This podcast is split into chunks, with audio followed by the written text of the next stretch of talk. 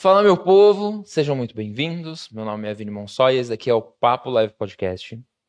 Hoje eu tô com um cara aqui que, pra mim, existem algumas coisas bem emblemáticas com relação a ele. Primeiro, a voz dele, que é inconfundível, já começa por aí. Segundo, que o conteúdo dele, eu falei pra ele aqui, eu tive que estudar um pouco. Porque senão eu ia me sentir uma pessoa muito burra perto dele. Que, que é isso, gente? E é- o cara é inteligente, não tem como falar que Não, não. vamos. Fala aí, Tito. Não é verdade? Com certeza. Quando a gente acha que sabe alguma coisa, chega lá, vê que não sabe nada. É. Nossa, Mas independente de qualquer brincadeira, obrigado, é Pedro. nóis, estamos aí. Muito obrigado pelo convite. Tô ansioso, tô nervoso. Primeira vez e vamos lá. Nossa, eu quero muito, quero começar já. A gente pega pesado, você sabe, né? Ah, achei que era o papo era leve, mas É. Começou com a propaganda enganosa. Era, é só pra pessoa aceitar, depois que chegar aqui, ferrou, entendeu? Ah, entendi. Ok. Já assinei, só- já não tem como ir embora já. É, já era. É, gente, antes de começar o papo, eu queria muito agradecer a Multicase que está fazendo esse projeto junto com a gente. Inclusive, a gente está gravando aqui no escritório deles. Então, todo mundo da Multi, obrigado por estar acompanhando isso daqui de perto e fazendo com que isso aconteça. É, se não fosse por vocês, isso aqui não estaria acontecendo. Então, um beijo de verdade. Eu queria falar também sobre a União BR.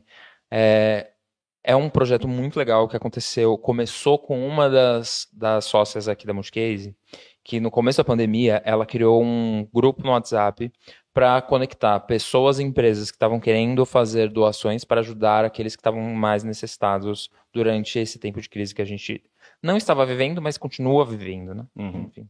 E isso acabou virando uma empresa gigantesca. Então, o Movimento União BR hoje eles fazem a ponte entre grandes empresas como Petrobras, como a Vivo, Claro, eh, Nestlé, enfim, todas elas, com mais de 8 mil ONGs no Brasil. Então, assim, eles conseguem fazer essa ponte e conseguir fazer o filtro para que tudo que essas ONGs precisam seja arrecadado através das empresas grandes. É, e o que é muito legal, porque, por exemplo, eles conseguiram é, montar 18 usinas de oxigênio em Manaus, na época que Manaus estava precisando. Caraca. Então, lá tinha, sei lá, 36 hospitais, dos 36 eles fizeram a usina. Eu nem sabia que existia a usina de oxigênio. Tipo, pra mim era que- só. Eu nem sei o que é isso, na verdade. Eu explico isso em todo, em todo o podcast, mas eu vou explicar porque, assim, quanto mais pessoas entenderem, mais legal. É, existem, não tem um gerador de energia, Hum. então existe um gerador de oxigênio, que é, pode ser uma máquina pequenininha ou uma máquina do tamanho dessa sala. Uhum. E você, isso dura durante, tipo, 40 anos. Precisa, no máximo, uma pequena manutenção. É, Sim. se você lembra quando teve a crise de oxigênio em Manaus, que o pessoal ficava mandando cilindro de oxigênio. Ah, Só sim, que sim, o cilindro sim, de sim, sim. oxigênio, ele, por pessoa, uma pessoa deve gastar, quando ela tá com problema mesmo, uns três cilindros por dia, por exemplo. Sim. E isso, assim, é, o abastecimento disso é bizarro. Então, aqueles cilindros enormes, a logística é bizarra. Uhum. E eles conseguiram fazer essa usina, que a usina produz o próprio oxigênio internamente. então Caraca, você não precisa incrível. ter esse problema da Nossa. logística, de falta de oxigênio então. Aham. Nossa, nunca fiquei sabendo disso. Que incrível, que legal. É, então, e aí eles conseguiram fazer isso. Eles ajudaram Minas, ajudaram Bahia, ajudaram agora até os brasileiros da Ucrânia. Eles, o, o avião da FAB que foi para lá já foi com alimentos, por exemplo, Uhum. para conseguir ajudar quem ainda tá lá, que não conseguiu voltar. Enfim, eles ah, tudo que é pauta quente que tá acontecendo hoje e as pautas sociais que são perenes, eles estão hoje é, atuando em cima. Uhum. Então, quem está assistindo aí tem um QR Code, é só entrar, aponta seu celular. Lá você vai conseguir entender mais sobre o trabalho deles. Você vai saber também por estado, então você consegue entrar lá por estado, quais, quais são as ONGs que eles estão trabalhando e quais são o- os projetos que eles estão participando. E além disso, se você quiser a- ajudar e doar, lá também tem todos os dados. Tá bom? Pedrão, eu quero saber o seguinte. Todo mundo já conhece você, todo mundo é maravilhoso, né?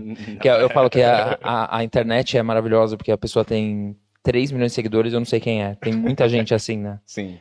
E aí eu, eu falo, mas enfim, pra mim você é famosão, então assim, vamos lá.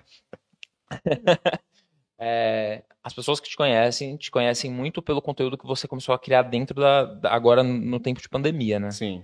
Como que surgiu isso da sua cabeça, assim? Porque é, é, é um conteúdo bem autoral, eu nunca tinha visto, tipo, ninguém fazer nada parecido. Uhum. E você foi conseguindo migrar os assuntos, né? Sim. É, então, Eu já vou falar uma coisinha aqui, que assim, na, eu, eu faço as lives uh, nas redes e sempre me perguntam a mesma coisa, como que foi que você teve a ideia, como que foi que você teve a ideia. E eu gosto sempre de dar uma resposta diferente. É. Porque eu, tipo, eu, da primeira vez eu dei a resposta correta, assim, de como que surgiu, mas aí sempre quando, eu, eu não sei, tipo, eu tenho essa coisa de, pô, a galera fica repetindo muito a mesma pergunta, mesma, mesma pergunta, mesma pergunta, e eu falo, ah, vou brincar aqui com a, com, a, com, a, com a pergunta da galera. Mas assim, respondendo de verdade, porque agora eu sei que isso aqui vai ficar na internet para sempre.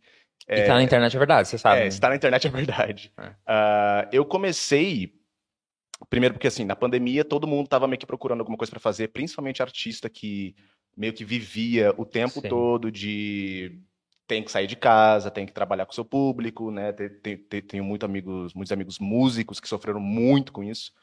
E eu tava em casa só e pensei, cara, não tenho absolutamente nada para fazer aqui. Vou baixar o TikTok. Tô baixando o TikTok, vou lá, tô vendo lá os videozinhos que estão passando. E aí tem, tipo, os efeitos, assim. E tem um efeito que se chamava objeto falante, que era aquele efeito que todo mundo vê no mapa, que é uhum. os olhinhos e boca. Aí eu olhei aquilo e eu falei, hum, e se? E se eu pegasse? Porque naquela época, tem um detalhe, naquela época eu namorava uma portuguesa.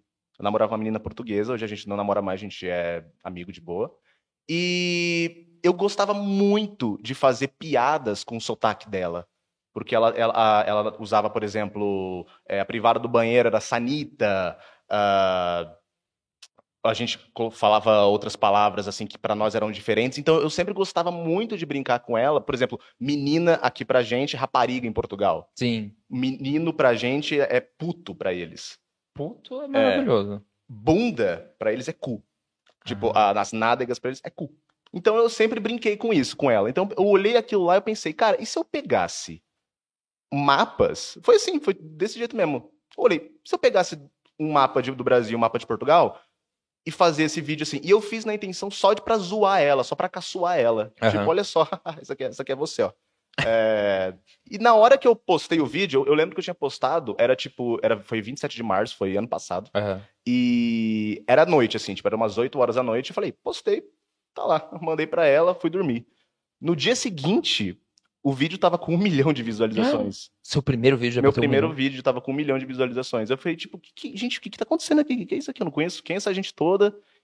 Não tava entendendo nada que tava acontecendo. Nada, nada, nada. Teve gente que começou a me seguir horrores no Instagram, teve gente que começou a pedir mais vídeos. Tipo, cadê os outros vídeos? Eu só tinha um vídeo, que era esse, que era só o Portugal e e Brasil falando. Porque a sua ideia não era fazer uma série, era fazer um... Não, era só fazer um negocinho só pra brincar ali, tipo, e, e, e aconteceu que a galera gostou.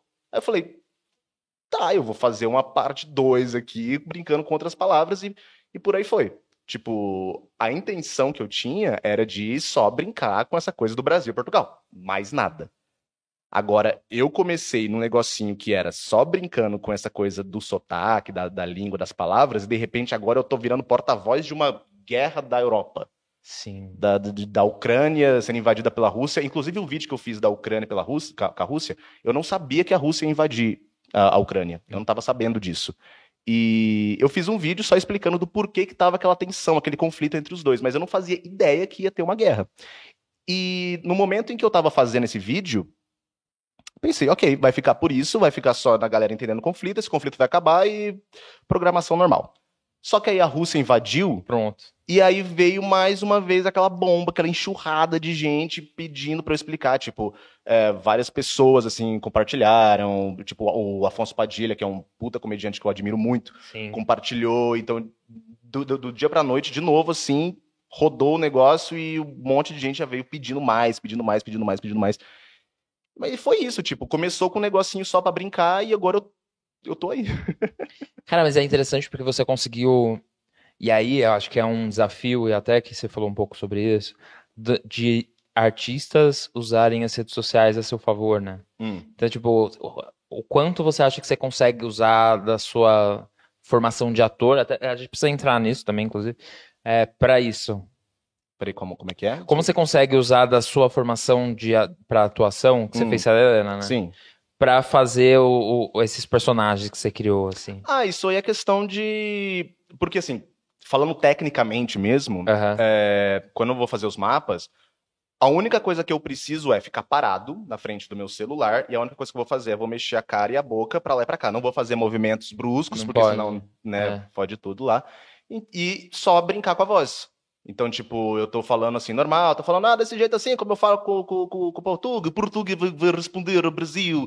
Ah, de repente, vai, vai, vai o Ali conversando também. Então, tipo, no Célia Helena, eu sempre tive é, muitas aulas de trabalho de voz, de mexer com a voz de dublagem, e foi uma área que eu gostei mais, assim, foi a área que eu mais me apaixonei.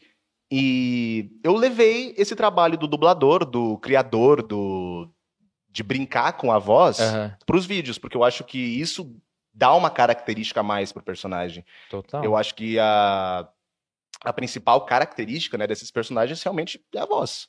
Eu uso realmente de estereótipos também para poder ficar mais fácil a identificação. Então, cada personagem, cada mapa assim que eu faço tem uma voz diferente. Eu tento colocar um, um, um gag, um caco, né, diferente ali. Alguma coisinha que vá fazer com que aquele personagem seja apenas aquele personagem, não tenha outra característica. Você já trabalhou com dublagem? Eu já, mas foi só mais para comerciais. Eu tinha projetos, que eu não posso falar aqui, é, antes da pandemia, mas aí chegou a pandemia e falou, não, não vai ter mais. Então, meio que, tipo... Foi por água abaixo foi, por um foi tempo. tudo por água abaixo. É, por um, te- é, por um tempo. Não, é... Tá naquela coisa de projeto cancelado ou congelado por tempo indeterminado. Entendi. Então, até agora, nada. E nem vou esperar muita coisa também, porque, enfim. E aí, até para as pessoas entenderem quem é Pedro. Sou eu. Maravilha. É, eu não sei responder essa pergunta. Todo mundo pergunta, tipo, ah, mas se apresenta. Eu sou o Pedro, cara. Prazer, é isso. Pedro Darra, sou eu, prazer. Sou eu, é. Eu nasci na cidade de Votuporanga, que é uma cidadezinha lá do interior de São Paulo, bem longe daqui. E Fica perto de onde? São José do Rio Preto. Ah, é longe mesmo. É longe mesmo. E desde muito criança, assim, tipo, eu sempre. Eu sempre fui muito cara de pau. Eu sempre gostei dessa coisa do. Deixa eu só tirar minha, cam- minha blusa aqui, que eu tô começando a ficar suave. Tananana.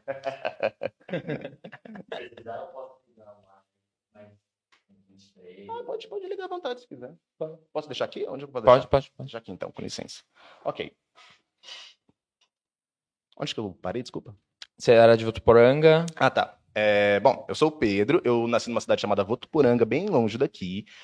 Ah, desde que eu era moleque, assim, eu sempre fui muito cara de pau. Então, o que, que eu quero dizer com isso? Eu sempre gostava muito de chamar atenção, de aparecer, de fazer palhaçada.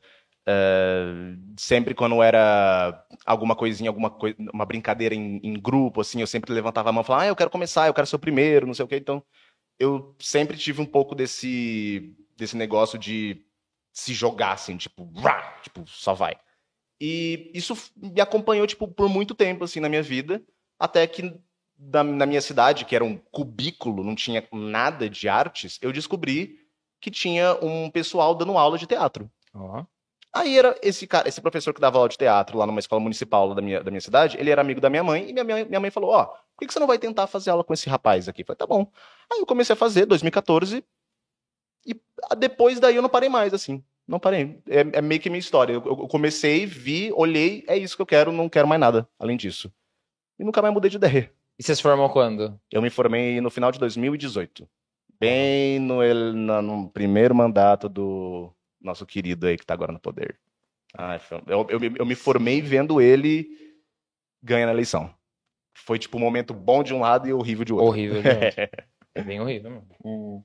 Mas, e, a- e a sua. Você fala muito sobre a guerra agora. Uhum. Que eu acho que você conseguiu colocar. E aí eu falei isso e é muito real, porque assim.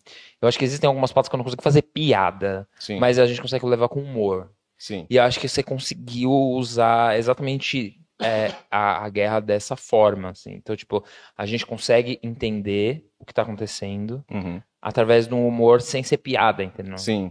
Eu acho que assim, eu gosto muito do humor. Eu acho que o humor, além dele ser uma um meio só pra você ir lá dar risada, escape, né? é, um escape pra você desestressar, o humor ele também pode ser uma ferramenta, uma arma muito forte pra você falar de alguma coisa que tá acontecendo no mundo, é, informar as pessoas através do humor. Sim. Isso sempre aconteceu bastante, assim, teve... sempre tivemos assim muitos nomes na, na por exemplo, pegar lá, Charles Chaplin, pegando o grande ditador, onde ele personifica Hitler, Sim. né? Ele faz a, o papel de Hitler.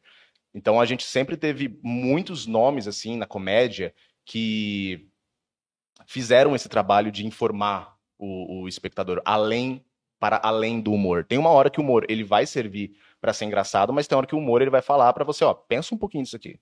Dá uma olhada nisso aqui. É legal, é engraçado, mas ó, tá acontecendo isso aqui, isso aqui é sério. Então, o humor, de certa forma, ele tem que ser levado também com uma seriedade. Sim. Você viu a última polêmica do humor aí que aconteceu com o Danilo Gentili e o. Hum. Qual? Qual das? Ah, agora por causa de um filme que ele fez. Ele fez Ah, aí. eu nem assisti, e sinceramente, quando passou esse negócio que tava passando esse filme, eu nem fui atrás de pesquisar o que, que era, porque, sinceramente, É o Porchat e o Gentili, não é? eu não, nem sei se o Porchat tá no filme. Não, não, acho que É, não. o é a tá cena filme. com o Porchat, a cena. Ah, o o Porchat tá no filme? É. Eu, não, eu nem sabia, porque eu- quando ele lançou esse filme, eu falei, cara, não quero saber desse filme, porque se tem uma coisa que eu não suporto é ver coisa do, do Danilo Gentili. Eu nunca gostei, nunca gostei mesmo, assim. Eu sempre falo isso aberta- abertamente, cara, não gosto do Danilo Gentili, não sou muito fã também do Léo Lins, porque são pessoas que Não, Léo Lins não. Não, são pessoas que, principalmente o Léo Lins, desculpa, são pessoas que usam muito o humor de uma forma pejorativa pra poder ganhar eh, atenção, assim, tipo, audiência. Mas, se- e aí é uma coisa que eu tenho muito na minha cabeça, porque eu vejo muito humorista Hum. falando que, tipo, ai, mas é humor. E eu Não. acho que não é tudo que se leva no humor. E o humor, pra mim, ele não é o bom humor. Existe o mau humor também Uhum, dentro do humor. Sim, E aí, minha querida, você vai me deixar de mau humor? Eu não vou gostar. sim. tipo, Eu- é, é que quando você, por exemplo, pega o humor pra poder querer ofender uma pessoa diretamente, Sim. não é, não é humor. Não é humor, é ofensa, caceta. É. Não tenho que, não, não, não, não tenho que falar. Ah, tem, tipo, alguns grandes comediantes aí que falam, tipo, ah, você não consegue fazer humor sem ofender alguém. Lógico que consegue, pô. Lógico que consegue, tipo, não. A gente não pode ficar. O, muitos outros já falaram isso, tipo, a gente não pode ficar usando humor pra ficar perpetuando preconceito. Não, pode, não é uma. Não é papel do humor fazer isso. não, Não é papel do humorista fazer isso, cara. É o- Não é papel da arte, né? Principalmente. Principalmente. Então, assim, quando se trata dessa- polêmica do Gentili, eu vi assim por cima Aham. que teve alguma cena de pedofilia lá que falaram, e tem mu- muita gente falando, nossa, como esse filme é incrível, lá em 2017, quando foi lançado, e agora em 2022 a galera falando, nossa, que filme horrível. Então é a galera já arrependida, o Feliciano, você chegou a ver isso, Ah, né? Meu Deus, não. do Feliciano falando assim, nossa, 2017 isso, ah, que filme incrível, é muito bom isso, esse filme radical, o Danilo Gentili, muito bom. Aí 2022, quando chegou à tona essa cena de pedofilia, é, ele começou a falar, gente, eu não sabia dessa cena, caramba. Ah, Eu devo ter saído, não, ele falou assim, eu devo ter saído na hora do filme pra atender o telefone, assim, bem na hora da cena. Eu falei, ah, pelo Ah. amor de Deus. ah, O cara é político, não presta atenção no filme, agora vai querer, vai querer votos, assim. O cara não presta atenção no o negócio tá acontecendo na frente dele. É Ah, verdade. pelo amor de Deus, desculpa. Eu fico puto com essas coisas agora. É, é, às vezes eu posso ficar um, é, desequilibrado um pouco esse negócio, porque tem, tem gente que eu quero amassar. É. Tem muita gente aí por aí que eu quero amassar. E deixa eu te perguntar, você faz algum planejamento com relação ao conteúdo que você, você cria? Como assim, o planejamento. Ah, do tipo, porque, por exemplo, você tem uma periodicidade, periodicidade certa? É, no começo, veio muito aquela pressão do tipo assim: TikTok é uma. É um bagulho muito louco, porque se você tá vendo um vídeo aqui, tô vendo um vídeo numa boa, ah, não gostei, pronto, você passa o dedo. Ah, não gostei, pronto, É. passa o dedo. Ah, não... Então, tipo, é um conteúdo muito rápido, é um, é um negócio muito, assim, que se você não conseguir chamar a atenção da pessoa em dois segundos, você perde a pessoa, a pessoa já vai passar para outro vídeo. É uma coisa que eu não gosto muito do TikTok, ah, ele não encoraja muito você a continuar assistindo aquele vídeo, a conhecer outros criadores. Sim. E então no começo eu sempre tive essa coisa tipo, cara, eu preciso fazer um vídeo uma vez por dia. Uma vez por dia eu preciso fazer, uma vez por dia eu preciso fazer uma vez. E, assim, no começo foi muito legal porque eu tive aquela enxurrada de ideias, eu tinha muita coisa na minha cabeça para poder fazer, e eu comecei a fazer uma vez por, por dia. Fiquei louco. Em um mês eu já tava biluteteia, já não aguentava Nossa. mais. Aí depois eu comecei a falar, bom, eu vou começar a fazer um vídeo sim, um vídeo um dia sim, um dia não, um dia sim, um dia não. Deu certo por aí. Beleza, mas ainda assim começou, poxa, cara, eu tinha muita muito bloqueio criativo. Eu queria escrever alguma coisa, eu queria fazer alguma coisa e não não chegava. Então, hoje hoje em dia eu paro e falo, cara, eu vou fazer um vídeo uma vez na semana. E se reclamar, eu vou fazer uma vez por a cada 15 dias. Porque é um virou um processo, tipo, é um processo. Mas é um processo bizarro. Sim, é um processo tipo difícil, porque ainda mais agora que eu tô fazendo negócio da guerra, eu, eu até falo para as pessoas assim, quando eu tô fazendo negócio da guerra, que é o mais difícil que tá sendo agora, porque cada dois segundos aparece uma notícia uma coisa completa, nova. é, completamente nova. Eu postei um último vídeo da, da, da guerra da Ucrânia, falando, onde eu falava tais coisas, mas depois do dia seguinte a notícia revirou e, enfim, tudo muda em muito é. pouco tempo. Então, eu sempre falo assim, cara, eu vou fazer, mas eu vou esperar para ver o que acontece, eu vou tomar o meu tempo, porque assim, eu prefiro muito mais fazer uma coisa legal, uma coisa de qualidade, do que ficar jogando um monte de quantidade ali desnecessária que ninguém vai ver. É, e eu imagino que o texto você escreve antes, né? É, o texto eu escrevo antes. Ah, e eu, eu, deixo ele lá para caso eu precise fazer alguma alteração, assim. Uhum. Tipo, eu começo a escrever na segunda, aí eu vou passando os dias, vou vendo as notícias, vou adicionando, vou trocando, vou tirando, para no final gravar e postar no, na, na próxima segunda. É isso que eu faço. Caraca. A gente tá nessa também agora de ter que editar vídeo, né? Tipo, coisa pouca. Ah, não, a parte de editar vídeo eu, eu gosto. Eu, eu gosto bastante. É terapêutico. Não, pra mim é legal porque eu vou e eu fico me assistindo. E aí eu fico assim, é estranho me ver. Mas assim, nos primeiros vídeos eu ficava assim, ah, eu não gosto de ficar me vendo, não. Que coisa estranha. Hoje em dia eu falo, agora eu gosto. Por que, que é. eu fiz isso? Por que que? O que, que é aquilo ali? Sim. Que, que, é esse. Por que, que eu falei desse jeito? Sabe Sim. assim, tipo, você eu começo aprendendo. a ficar meio crítico comigo mesmo, assim. É, isso tem um lado bom, porque você vai poder levar isso para as próximas vezes que você for fazer. É. Tipo, você vai tomar consciência daquilo. Putz, eu acho que eu falar desse jeito não é legal. Vou tentar falar de um jeito diferente na próxima, ou tentar corrigir aqui e ali. Então acho que é bem bacana as pessoas não terem mais esse medo de se verem na câmera. Sim. Tipo, de ouvirem a própria voz, de ver a própria imagem. É um exercício, um exercício pra gente se aceitar também. Não, total. Uhum. Porque é, é o. Com redes sociais eu não consigo ficar fazendo stories. Eu não consigo, porque a gente já fez alguns episódios com influenciadores digitais aqui que já trabalham nisso há mais de 10 anos. E o cara usa isso daqui como se fosse uma parte do corpo dele. Então, ele já entrava ali com o negócio ligado, querendo mostrar tudo para os seguidores como é que era aqui e tal. E assim, eu acho muito legal que essa pessoa consegue ser destravada num nível absurdo. Com o celular eu não consigo ter isso. Agora aqui, ó, foda-se, tá a câmera aqui, eu tô de boa, entendeu? Uhum. Agora, eu queria, meu sonho era ser ator, sabia? Ah, é? é. E por que, mas que acho que não é mais? Ah, mas eu acho que com 35 anos agora vou começar alguma coisa, assim. Oxi. Não, já tô começando uma coisa nova, né? É. Se for pensar nisso. Você pode muito bem continuar é, investir nisso. Não, não é uma coisa de idade, assim. Eu até, eu até encorajo as pessoas quando eu tô falando em live, pô, tipo, cara, sempre quis ser ator, ah, mas eu tenho 40 anos já. Falei, e daí? Faz, tem gente com 50, 60 anos se formando em direito agora, tipo, qual é o problema? Cinema tá me perdendo. Hã? O cinema tá me perdendo. É, exatamente. Tem que ter, mas tem que ter Olha um meu talento. Essa... É, mas tem que ter um pouco essa visão. Às vezes a gente tem que ter um pouco de. Não é arrogância. Mas é uma mas autoconfiança. É um, é um orgulho nosso. É. Tipo, olha só como eu tô foda nisso aqui. Olha como eu tô. Nossa, aqui ficou legal. Isso aqui eu gostei. Isso aqui eu quero postar. Eu quero que todo mundo veja isso aqui. Acho que tem você que... tem isso com a sua você posta? Tem, você olha e você fala, isso eu gostei, isso aqui eu não gostei. Quando eu tô no, no fazendo os stories, é meio tipo. É, dane É que tipo, stories é meio... meio que. Não. É, eu, eu, gosto de fazer, mostrar o jeito que eu tô o tempo todo. Às vezes eu faço. Uh, saindo do banho, aquele cabelo todo molhado, assim, todo ceboso. Eu, eu, eu, gosto de fazer, eu gosto de mostrar desse jeito. Eu, eu gosto desse ridículo também, porque é um pouquinho do palhaço também, de, de se mostrar como ridículo e como uh, bobão às vezes. E eu tenho sim essa visão crítica minha de, poxa, fiz esse vídeo, gostei, vou postar. Mas tem vídeos que eu faço às vezes que eu falo, esse tom de voz não tá dando. Apago, apago tudo e faço no outro dia. Você fez isso esses dias? Fiz. Eu fiz esses dias que eu tava. Eu, o, o, último vídeo que eu fiz brincando com o Brasil invadir Portugal, Portugal. pra pegar o ouro uhum. e tal.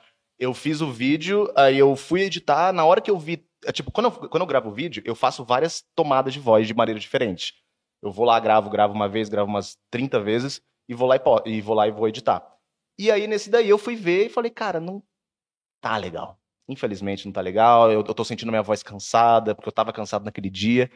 Não, não vai dar. Fui lá, apaguei tudo e falei, gente, não vai, não vai ter vídeo hoje, porque eu apaguei tudo, não, não tô aguentando, tô muito cansado e odiei. E é isso aí. Eu, se, se eu não. É, tipo assim, se eu não gosto, eu sinto que o outro não vai gostar também. É, é uma coisa que eu coloco na minha cabeça. Eu tô criando alguma coisa que eu assistiria, porque senão o que, que eu tô fazendo aqui? É, se você não assiste. Tem muitos vídeos que eu fazia quando eu era adolescente que hoje eu não assisto porque eu tenho uma certa vergonha, mas às vezes quando eu vejo os meus próprios vídeos no TikTok, eu falo, cara, que legal, gostei, gostei desse resultado que eu tive, assim, bacana. E eu acho que não, isso não é uma arrogância, é bril, assim, é, é você ter orgulho do que você tá fazendo. Claro. E, e isso é legal, isso é bacana. Então, tenham orgulho das coisas que vocês façam. É. E, e teatro? Você já fez muito? Eu, é, eu me formei no finalzinho de 2018. Eu fiz uma peça profissional Depois que eu me formei, mas antes que eu me formei durante a faculdade, eu fiz uma peça infantil que pouquíssima gente sabe, que se chama se chamava Alquimistas e Inventores de Inventos, que era uma peça infantil que eu fiz com um amigo meu que se chama Pedro Paulo, um xará meu. Ah, e que ele só me convidou, assim, tipo, ele, eu- a gente tava na, na sala de aula, o pai dele é, o- é um, é um diretor, escritor também, e ele olhou pra mim e falou, cara, meu pai tá escrevendo uma peça e ele tá procurando, assim, atores, assim, pra essa peça, será que você não tá afim de fazer? Eu falei, eu tô, claro que eu tô, isso no, no, no meio do, da minha faculdade ainda, não tinha terminado, então a gente fez essa peça, foi super legal, foi uma puta experiência, um- uma puta introdução ao teatro, foi difícil pra caramba, Ah, mas, assim, Alquimistas e Inventores de Ventos foi minha primeira peça. E aí depois a minha segunda peça, que foi o Amar, Verbo Intransitivo, que inclusive, vou falar uma coisinha depois bacana, é... eu comecei essa peça em 2019 com a Luciana Carnielli, com o Dagoberto Feliz daqui de São Paulo, que são atores incríveis, artistas incríveis. E eu conheci o Dagoberto, que é o meu diretor, através de um curso de palhaço que eu fiz, que foi na SP Escola de Teatro. Eu fiz esse curso, ele me chamou para um canto também, e falou: Pedro, cara, eu gostei do que você fez ali. Você não quer fazer uma peça com, com uma, uma- uma amiga atriz minha que tá, faz- que tá escrevendo? Eu falei: tá bom, beleza. Fui lá. Ah, tem um, tem um detalhe assim: o, essa peça, Amar, Verbo Intransitivo, é, um, é baseado num livro do Mário de Andrade. E eu vou falar uma coisa aqui, Dagoberto, se você estiver vendo isso, pelo amor de Deus, não me mate. É, quando eu falo esse negócio do cara de pau, é que eu sou muito cara de pau mesmo. No, no momento em que o Dagoberto veio falar pra mim, então, a gente vem fazer esse livro aqui do Amar Verbo Intransitivo, que é baseado no, no Mário de Andrade. Eu, eu queria saber se você já. Você já leu esse livro? Eu falei, já. Nunca li o livro. Nunca li. Ah, ele falou, ah, e também tem um filme, assim, né, desse, desse Amar Verbo Intransitivo. Eu falei, ah, eu já ouvi falar nesse filme, sim. Eu tô, eu tava planejando ver, inclusive. Nunca ouvi falar no filme. Meu Mas Deus. eu falei, mas eu falei, tipo, pra ele, ah, sim, sim, não, beleza, beleza. Aí ele falou, então tá bom, então, então a gente se encontra no- na semana que vem e a gente conversa mais sobre isso. Beleza. Corri pra casa, peguei o livro, primeira coisa, eu li o livro em uma semana. Todo o livro em uma semana, eu vi o filme umas duas, três vezes, assim, pra chegar no momento com o Dagoberto, com o diretor, e falar, e aí, Dagoberto, vamos fazer? Posso falar o filme, o livro aqui inteiro pra você, se você quiser. E aí foi, tipo, ele nunca ficou sabendo disso, acho que vai ficar sabendo agora.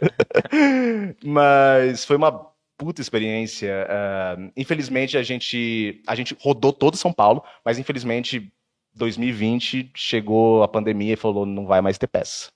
E aí a gente teve que cancelar a peça. A gente tinha várias, várias turnês, vários lugares que a gente queria ir, não deu.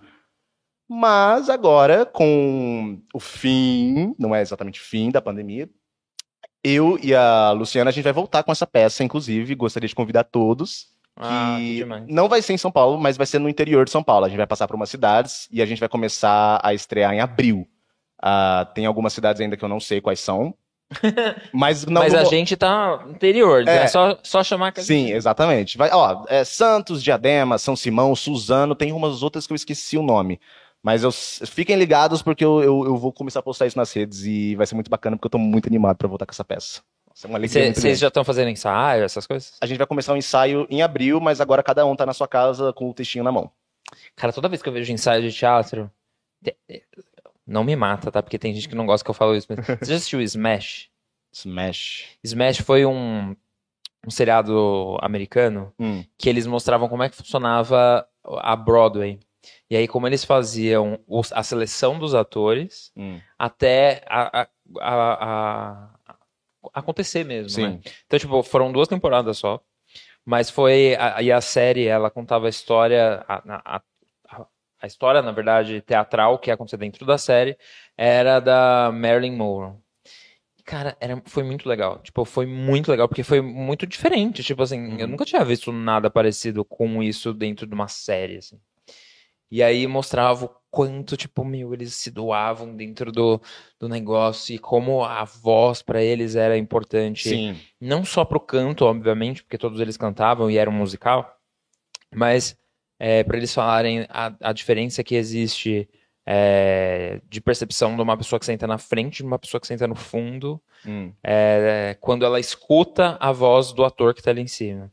Então, tipo, às vezes é muito diferente pelo fato da voz chegar diferente. Sim. E aí eles começam a, a explicar essas coisas que, assim, pra mim, que tô de fora, era sensacional, assim. Uhum. Mas aí eu já começo a criar coisas na cabeça do tipo, nossa, como que é um ensaio? É Aham. todo mundo junto? É separado? É tipo, como que funciona? É, tipo, quando a gente tava com os ensaios, ninguém sabia como que ia fazer movimento. A gente sabia o texto, mas a gente não sabia como é que ia ser o movimento de cena pra cá, pra lá, tipo, troca de roupa. é, Porque o Amar Verme Transitivo era uma peça que a gente ficava a peça inteira no palco. Não podia sair. A gente tinha, tipo, umas paredes móveis, eu esqueci o nome daquilo, ah, que a gente se trocava atrás dessas paredes e era isso, a gente ficava o tempo todo no palco.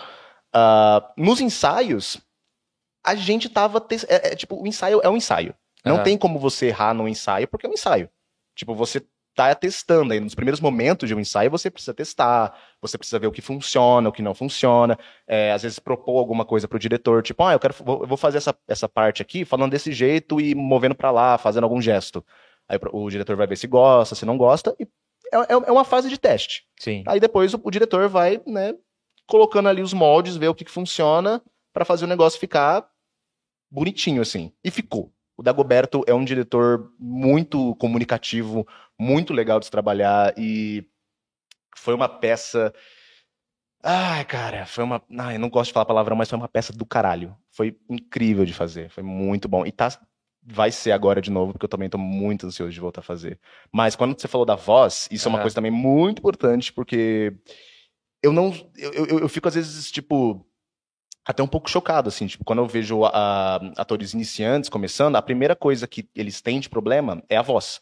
É você falar, tipo, baixinho assim, ninguém conseguiu ouvir você. Bem, tipo, muito lá, lá longe, ninguém vai ouvir, ninguém vai ouvir. É. Então, esse negócio do ator falar alto, é, essa projeção de voz, é falar querendo que a pessoa lá do fundo consiga ouvir você claramente. Imaginando que aquela pessoa lá do fundo é uma vovozinha de 95 anos surda. Então a gente tem que ter isso na cabeça pra gente conseguir ter essa projeção de voz mais amplificada. É uma coisa muito importante pro ator também. Ah, mas o, o teatro tem uma, você olha assim, é tão imponente, né? É. Acho lindo. O Nossa, quando, quando dá o terceiro sinal assim, é, é foda. É foda. que, que é. o É. terceiro sinal? Quando, quando você entra na- no teatro, tem o pá, que é o primeiro sinal. Aí a- o pessoal tá entrando e você tá lá no, Entendi, no- entendi. no- você tá lá na coxia. Pé, pé, tipo, a galera já sentou, já não vai entrar mais ninguém, tá todo mundo sentadinho. Aí dá três sinais. Pé, pé, pé, começou a peça. Tipo, dali não tem mais volta, não tem o que você fazer, vai começar a peça. E é muito bom, porque assim, é uma adrenalina que você sente na hora, que assim, cara, não tem mais, não tem mais como voltar, é como você saltar de um paraquedas. Sim. Só que a diferença é que você vai saltar de paraquedas com todo mundo te olhando. Não. E muita gente pergunta às vezes assim pra mim, tipo, você não fica, nossa, Pedro, você não fica nervoso? Você faz essa peça tipo várias vezes assim, tipo, você vai, você faz essa peça umas 100 vezes, você não fica nervoso quando você vai entrar no palco? Toda hora. Toda hora que eu vou entrar no palco, que vai começar a peça, eu fico nervoso. É, é- é tipo, é de todo ator. Porque cada espetáculo, por mais que você conheça ele ipsis literis, você vai estar nervoso, porque vai ser sempre um espetáculo diferente. Vai ser sempre uma energia diferente, vai ser um público diferente. Vai ter um- a gente tem algumas piadas no meio do, do- da peça que algum público entende, o outro não vai entender. Tem certas coisas que um público ri de uma coisa que não era pra rir. E às vezes a gente até fica pensando, tipo, nossa, por que, que esse público riu disso É. e de uma outras coisas não riu. Tem até, inclusive tem até umas coisas assim nessa peça que a gente fala de umas questões racistas nessa peça. É, e tem umas coisas que a atriz ela fala escrachando, é, deixando um- um- um- uma certa supremacia branca é, no meio da peça, que é o- o- a intenção da peça mesmo. E tem gente que ri, e tem gente que bate palma, e tem gente que fica tipo, é isso aí. A gente fica, caramba, mas É. não era isso que era, não era desse jeito que a gente queria que você reagisse, né? Mas tudo bem. É, então, cada peça vai ser uma coisa diferente. Cada apresentação é uma coisa diferente que a gente recebe do público. Você ia falar alguma coisa, Tito? Eu ia falar sobre o, o episódio de Euforia. É. Você Hum. assiste Euforia, não? Eu assisti pouquíssimo, assim, cara. Eu, eu assisti vendo na, na casa de amigos. Ah, porque tem um, acho que Os dois últimos os dois episódios. últimos da última temporada Hum. é um teatro em que a menina ela Ah. pega, ela faz um teatro da vida dela e Sim. da vida das pessoas ao redor dela. Então, ela leva toda a história, tudo que ela viu das Uhum. melhores amigas, da mãe, da irmã, Sim. Muda só o nome, mas veste todo mundo igual. Aham. Só que assim, aí o episódio é inteiro em cima da peça dela e aí mostra tudo, desde os bastidores, mudança de cena, de cenário, de os atores. Nossa, é sensacional. Cara, é, Ficou da, muito incrível. do Euforia. Falaram até pra assistir essa, essa parte aí, essa, esse, episódio. Ah, mas o último episódio que eu vi da Euforia foi do da Rue lá, tipo, quando a mãe joga os remédios fora. Sim. Que ela dá aquela, aquela de louca. Que ela Sim. começa a A quebrar ma- a porta. Tipo, a mala. é, nossa, mas aquela cena eu achei incrível. Achei a Rue Não, fenomenal. Ela, ela, A ela- Zendaya, nossa senhora. Vai ganhar outro Grammy, né? Por É. favor. Vai ganhar. E o que, que você tem assistido? Cara, eu tenho assistido, vou ser sincero assim, muito pouca coisa. Porque eu não tive muito tempo. E eu sempre falo assim, tipo, cara, eu eu quero poder assistir, quero parar pra assistir. Só que às vezes eu me distraio quando eu tô assistindo, falo, putz, eu podia estar escrevendo um negócio agora aqui rapidinho, só vou dar uma pausa aqui, vou fazer só, só uma resenha aqui de uma ideia que eu tive. Ok. Putz, mas deixa eu dar só uma. Aqui, aqui. Não, agora eu vou, vou, vou escrever isso aqui também. Ah, tem um e-mail novo aqui, o que, que é isso aqui? Então, tipo, às É, vezes eu acabo foi. me perdendo. É, eu É. acabo. Eu, eu tô assistindo umas séries que estão agora me, me, me, me sugerindo. Eu assisti Safe, é, que é uma série também muito tensa. Eu gosto muito dessas séries mais psicológicas, de drama mais psicológico, de mistério, de suspense. Mas realmente, assim, eu tô assistindo bem pouca coisa. Eu tô até decepcionado comigo mesmo. Ah, você assistiu Safeties? Não. não É, o- é do me- é o protagonista é o mesmo ator do Dexter. Ah, sim, sim. É, mas ele é, é muito boa. E esse, esse diretor, inclusive, esse escritor, eu tô querendo ver mais algumas séries deles, dele, porque são mesma pegada de suspense, de terror psicológico, e é, eu acho do caralho esse tipo de gênero. Por mais que eu goste muito de comédia, eu assisto pouca comédia. Sim. Eu gosto mais de assistir coisas de suspense que me vão deixar, tipo, saindo dali pensando, caraca, mano, o que, que eu acabei de assistir? Tipo, Nossa, deixa eu ligar pra minha psicóloga, pelo amor de Deus. É, você já ouviu falar em Mind Hunter que tem na Netflix? Já, já. Caraca. E eu achei fenomenal. Faz muito tempo que eu Surreal. assisti, mas nossa senhora. Surreal, é nessa É, pegada. muito, aham. é Eu muito adoro bom. agora. Eu gosto bastante. E o que que te inspira com relação a atores que você gosta, assim? Cara, eu vou falar uma coisa assim. Eu não sei responder muito. Eu gosto muito de atores. Vários atores, assim. Eu tenho muita, muitos atores que eu gosto bastante. Eu não sei dizer qual que eu me inspiro, porque eu, eu, eu sinto que eu pego um pouquinho de cada. Aham. É, Muita gente fala que eu pareço o Matheus Solano. E eu gosto muito dele. É verdade. Realmente, Nossa. realmente, é verdade. E, mas eu gosto, eu, eu gosto muito dele, eu acho o trabalho de ator dele incrível. Eu gosto do Matheus Nas- Nastergalli também, Ah, maravilhoso. sim, da, da Fernanda Montenegro, Fernanda Torres. São pessoas assim que eu assisto, mas eu assisto pra analisar mesmo, assim, tipo, como é que essa pessoa trabalha, o que que essa pessoa faz. É, mas eu acho que eu também sou assim com qualquer outro ator. Sim. Eu acho que quando você é ator, quando você é atriz, você olha pra filmes é, pensando, putz, como é que esse ator chegou até esse sentimento, até esse momento, é, tipo, a trajetória inteira dele ali, né? Tipo, a trajetória do herói e tudo mais. Eu acho isso muito bacana, co- como uma experiência pra cada artista que quer ser ator mesmo. Tipo, você, assim, você vai ser ator? Ah, vai ver um filme do Denzel Washington. Cada filme do Denzel Washington é ele dando a louca indo atrás de uma galera do mal, assim. E cada vez, assim, no decorrer do filme, ele vai ficando cada vez mais irado. Então você consegue ver uma- um desenvolvimento dele. Então, eu acho muito legal você ver um filme pra poder ver o desenvolvimento do personagem, como que o ator transforma aquilo, vai transformando aquilo. E Eu acho isso incrível. qual que é o seu filme preferido? Bacurau. Nunca assisti, sabia? Você tá brincando. Ó, vou te falar que eu comecei a assistir, mas desisti. Ah, não. Só que assim, eu sei, eu ainda, eu ainda tenho muita vontade de assistir, porque falaram muito é desse filme. muito, É muito filme. incrível. Só que eu tenho um, um certo problema, assim, com. Hum. que Ele tem um ritmo mais cadenciado. Sim. O começo, pelo menos. Eu Sim. assisti até a parte em que a mulher morre, alguém morre.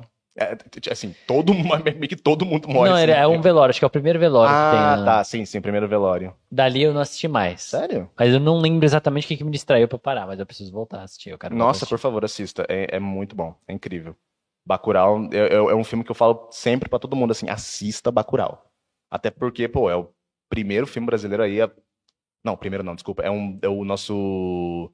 Na minha opinião, tipo, um dos melhores filmes que o, que o Brasil já fez e que apareceu também no Cannes. Tipo, pô, a gente. Sim. O, o cinema brasileiro é fudido. É incrível. A gente tem que valorizar mais o nosso cinema. É verdade. A gente tem uma, uma gama de, de atores, de artistas incríveis, assim, que precisa de muita atenção no cinema.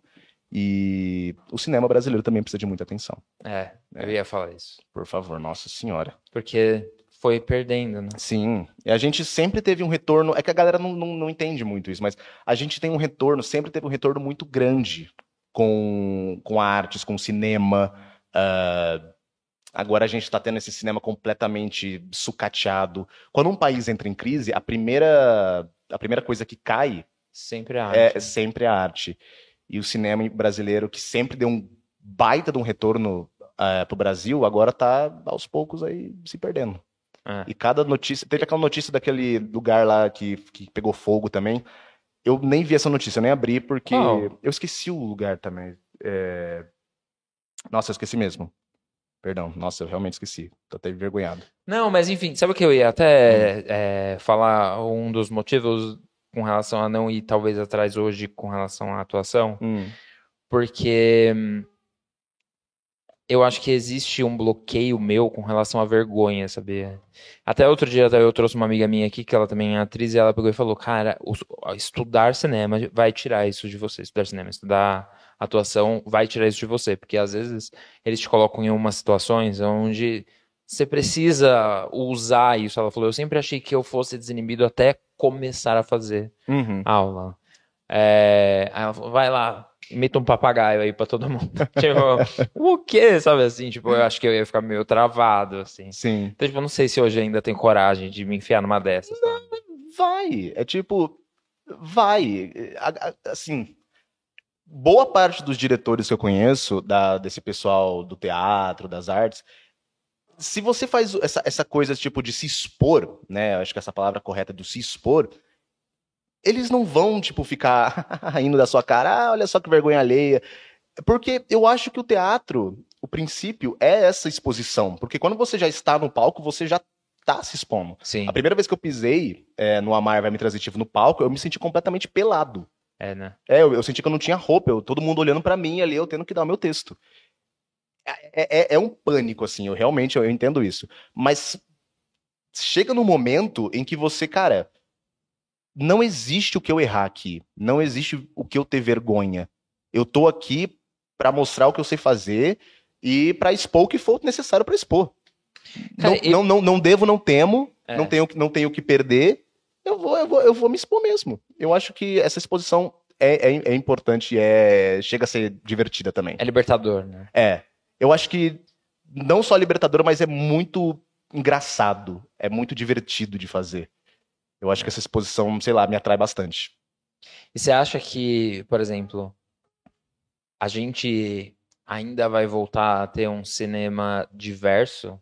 Porque assim, o que eu sinto nos últimos anos é que tá sempre meio que a mesma coisa, né? Uh, olha, a gente tem muitas, muitos jovens aí que estão querendo iniciar no cinema, pessoas que têm ideias fenomenais, curtas que você às vezes vê no YouTube, que entram em festivais que, na minha opinião, Sim. tinham que estar tá disputando Cannes. Tem uma galera que faz uns vídeos assim pro YouTube que são incríveis e que são pessoas brasileiras. É que a gente não tem muita visibilidade. o próprio... acesso, não chega. É, é que também o, o, brasileiro a gente tem muito essa síndrome do vira-lata, né? que o filme bom é aquele filme americano. É aquele... Que eu já ouvi disso, é, eu é. conheço gente que se eu falar assim, ah, tem esse filme aqui. Ah, não, filme brasileiro não. É, então. E por quê? Por quê? Tipo, por quê? É, virou, virou tanto um costume de achar que o que é, Brasil, o que é do Brasil é ruim. É. Tipo, ok, a gente tem muita coisa aqui no Brasil, infelizmente, que é ruim. Mas o nosso cinema não é ruim. A gente tem o diretor do. Qual é o nome daquele filme que ganhou o Oscar? O Parasita. Sim. Que na, no ganhou o Oscar com o filme e falou que a maior inspiração dele era o Glauber Rocha, oh. que era um cineasta brasileiro. Então, se um cara do outro lado do planeta fez um filme que ganhou o Oscar e a maior inspiração dele foi o Glauber Rocha, Sim. como é que você que é brasileiro não consegue se inspirar no teu, no, no, no, teu, no teu próprio povo, cara? É. Tipo, pelo amor de Deus. Tipo, tem, muita, tem muito cinema muito bom lá fora. Não me entenda mal, tem muito cinema muito bom, cinema americano muito bom, mas cara, dá uma atenção também pro seu cinema, dá um, defenda também o seu cinema, defenda a arte do seu país. Sim. Entende? A gente tem muita coisa boa a oferecer. Não é só coisa meia boca assim. A gente Mas tem é- uma- um puta potencial. Tem um desafio agora. Hum. Imita uma, gara- uma arara. Brincadeira, tô... É, eu posso pegar um pouquinho daquele líquido transparente? transparente, Por vem favor. cá. Aí eu já tô tratando mal, né, os, os convidados. Não, pelo eu- amor de Deus. Eu, às vezes, eu falo. Eu ainda tô com uma garganta seca, né? Porque eu tive, tô- peguei uma amidalite ferrada esses dias. Não, você tomou bezetacil. Hã? Você tomou bezetacil, não? Deus me livre. Não, não, não. Eu tomei duas injeções, uma de dipirona, uma de Voltaren, porque o cara falou assim: ó, ou você toma essas duas injeções só pra acabar com a dor, e você fica tomando a moxilina por 10 dias, Ai, não, mas... ou você toma só uma injeção de, de bezetacil. E acabou, não precisa tomar mais nada. Eu vou na moxilina, por favor, porque bezetacil Ai. eu não estou afim de ver Jesus. E. Meu irmão Porque, tomou. nossa senhora. Não, tem gente que. Não, eu, to- eu tomei várias vezes, mas agora, recentemente, que eu peguei Covid, Hum. aí eles não estavam dando, não é bezetacil, é Decatron, Decadron, Decadron, Nossa, parece o nome de Transformers isso daí. Decadron com dipirona. Meu amigo, Dói. tava lotado o hospital, Meu Deus. todo mundo com Covid, cada um que entrava na- no, no ambulatório lá, tomava injeção, voltava ou chorando, ou sendo arrastado, Meu um negócio Deus. absurdo, assim. E eu só ali, Nossa. tremendo, falando, meu Deus do céu, eu sou corajoso, vai. Aí eu cheguei lá dentro pro, pro cara que tava aplicando injeção, né? Falei, é, é, ru- é ruim mesmo essa injeção? Que eu tô vendo todo mundo lá reclamando, não sei o quê. Ele, arregaça. Nossa, tio. Eu não ia, eu ia falar, então sai fora. Não, você tá. Eu já tomei bezetacil uma vez só na vida, pra nunca mais. Eu, eu, fiquei- eu peguei um trauma. Você é louco. Nossa, parece que estão arrancando a sua bunda, credo. Desculpa. E deixa eu perguntar, da onde veio esse seu interesse e conhecimento com relação à guerra, história, enfim? Cara, eu sempre gostei muito de história. Tipo, na escola, minha, minha matéria preferida era história. Eu tinha a professora Débora, oi, é, que sempre foi uma professora muito incrível e eu sempre gostei muito das aulas dela. Tipo, no Enem, quando eu fazia o Enem, a matéria que eu mais ia bem era história, porque eu adorava. Eu, sempre, tipo, eu gosto muito de história porque é um jeito de você entender a gente tá aqui agora porque alguma coisa aconteceu no passado pra gente estar aqui hoje. Sim. Tipo, o Brasil é Brasil República, porque teve um momento que a monarquia foi derrubada. ah, a gente tem agora. As mulheres hoje votam porque antigamente as mulheres não votavam. Aí chegou o Getúlio Vargas e falou: não, vamos, deixa as mulheres votar e tal. Então a gente sempre teve um- muitos caminhos a percorrer com a história. Eu acho a história fenomenal, porque ela conta uma história. Mas questão de conhecimento assim da guerra é também um interesse por cara, por política num geral assim. Aham. Eu gosto muito de entender por que, que alguns países entram em conflito, por que, que existe, por que, que existiram guerras, quais foram os motivos das guerras. E quando chegou esse conflito da, da Rússia com a Ucrânia, eu falei, cara, o que, que tá acontecendo aqui? Eu tô querendo entender esse negócio. É, é uma curiosidade que, que vem é, de outras matérias, assim. Então eu só pensei, ah, vou, eu, vou- eu quero entender isso. Por que, que isso está acontecendo? Sim. é, é mais uma questão do, do, do saber do, porquê. Pode não ter uma. Você pode muito bem pesquisar um assunto e você não. Você pode fazer nada com aquilo. Você, aquilo ali pode, pode a- acumular em absolutamente nada na sua vida. Mas é importante saber. Sim. Eu acho que você ter a consciência de que aquilo está acontecendo e do porquê está acontecendo é, tem um peso. Porque no momento que se alguma coisa desencadear daquilo, você vai saber entender do porquê que aconteceu. Ah, porque é isso que aconteceu. isso- Enfim, é um negócio. A guerra da Ucrânia é um bagulho muito louco. Pelo É. amor de Deus. Se, se alguém pedir pra eu explicar a guerra da Ucrânia, eu vou derreter aqui. Porque eu já expliquei não, não. mas é que assim, é, vocês falaram no começo, ah, é porque o Pedro é inteligente. Não. É, é aquele negócio do. Ah, eu só sei que nada sei. Porque, cara, quanto mais eu pesquiso desse negócio, mais coisa aparece que eu não fazia ideia que existia. E eu fico, caramba, ok, eu, eu não vou falar muito mais coisa, eu vou começar a pesquisar ipsis literis, porque cada informaçãozinha que eu, que eu, que eu der é um, é um negócio gigante, tem um negócio gigantesco assim por trás, assim, entendeu? Tipo, eu- às vezes eu dou uma informaçãozinha, tipo, ah, a Rússia não quer que a Ucrânia entre pra OTAN porque a Rússia não gosta da, da, da OTAN. Por quê? Vamos voltar lá atrás, União Soviética, a Guerra Fria. Então, teve, sempre teve muita, muita, muita. Isso aqui é só um exemplo muito, muito chulo, assim, mas sempre tem muitas informações que, querendo ou não, são detalhes que fazem muita diferença. Claro. Muita diferença. É, é, é, veio essa vontade de aprender isso mais por uma questão de, tipo, cara, eu preciso entender do porquê que está acontecendo, porque está acontecendo na atualidade. Nós, vive, nós vemos nos livros de histórias vários momentos históricos, mas agora a gente está vivendo esses momentos históricos. É. Daqui 20 anos, as pessoas vão, as crianças na sala de aula vão estar estudando esses momentos que a gente viveu. Imagina poder contar assim, tipo, não, eu vivi nesse momento, eu não estava lá, mas a gente viu nos noticiários, a gente viu na TV a Rússia, o bombardeio acontecendo em Kiev, Poxa, a gente tá vivendo esse momento agora. É importante a gente saber. Na época, a gente tinha um app chamado Instagram. o Twitter, o Zap. Ah, porque as informações do Zap eram super verídicas. É, a tia do Zap mandava tudo pra mim. aí Deus, eu a lia. legião do Zap. Nossa, pelo amor de o tiozão do Zap, pelo amor de Deus. Imagina isso na escola, Mas sabe o gente. que eu acho engraçado? Que chegou um, um momento em que as pessoas estão olhando você como uma fonte de informação. Então, tipo, você abre caixinha de pergunta ou faz a live, Hum. 90% das coisas que chegam lá pra você é relacionado à guerra, né? Sim, eu, eu- eu acho que isso, tem muita gente que fala que gosta de, de, de se informar por mim, porque.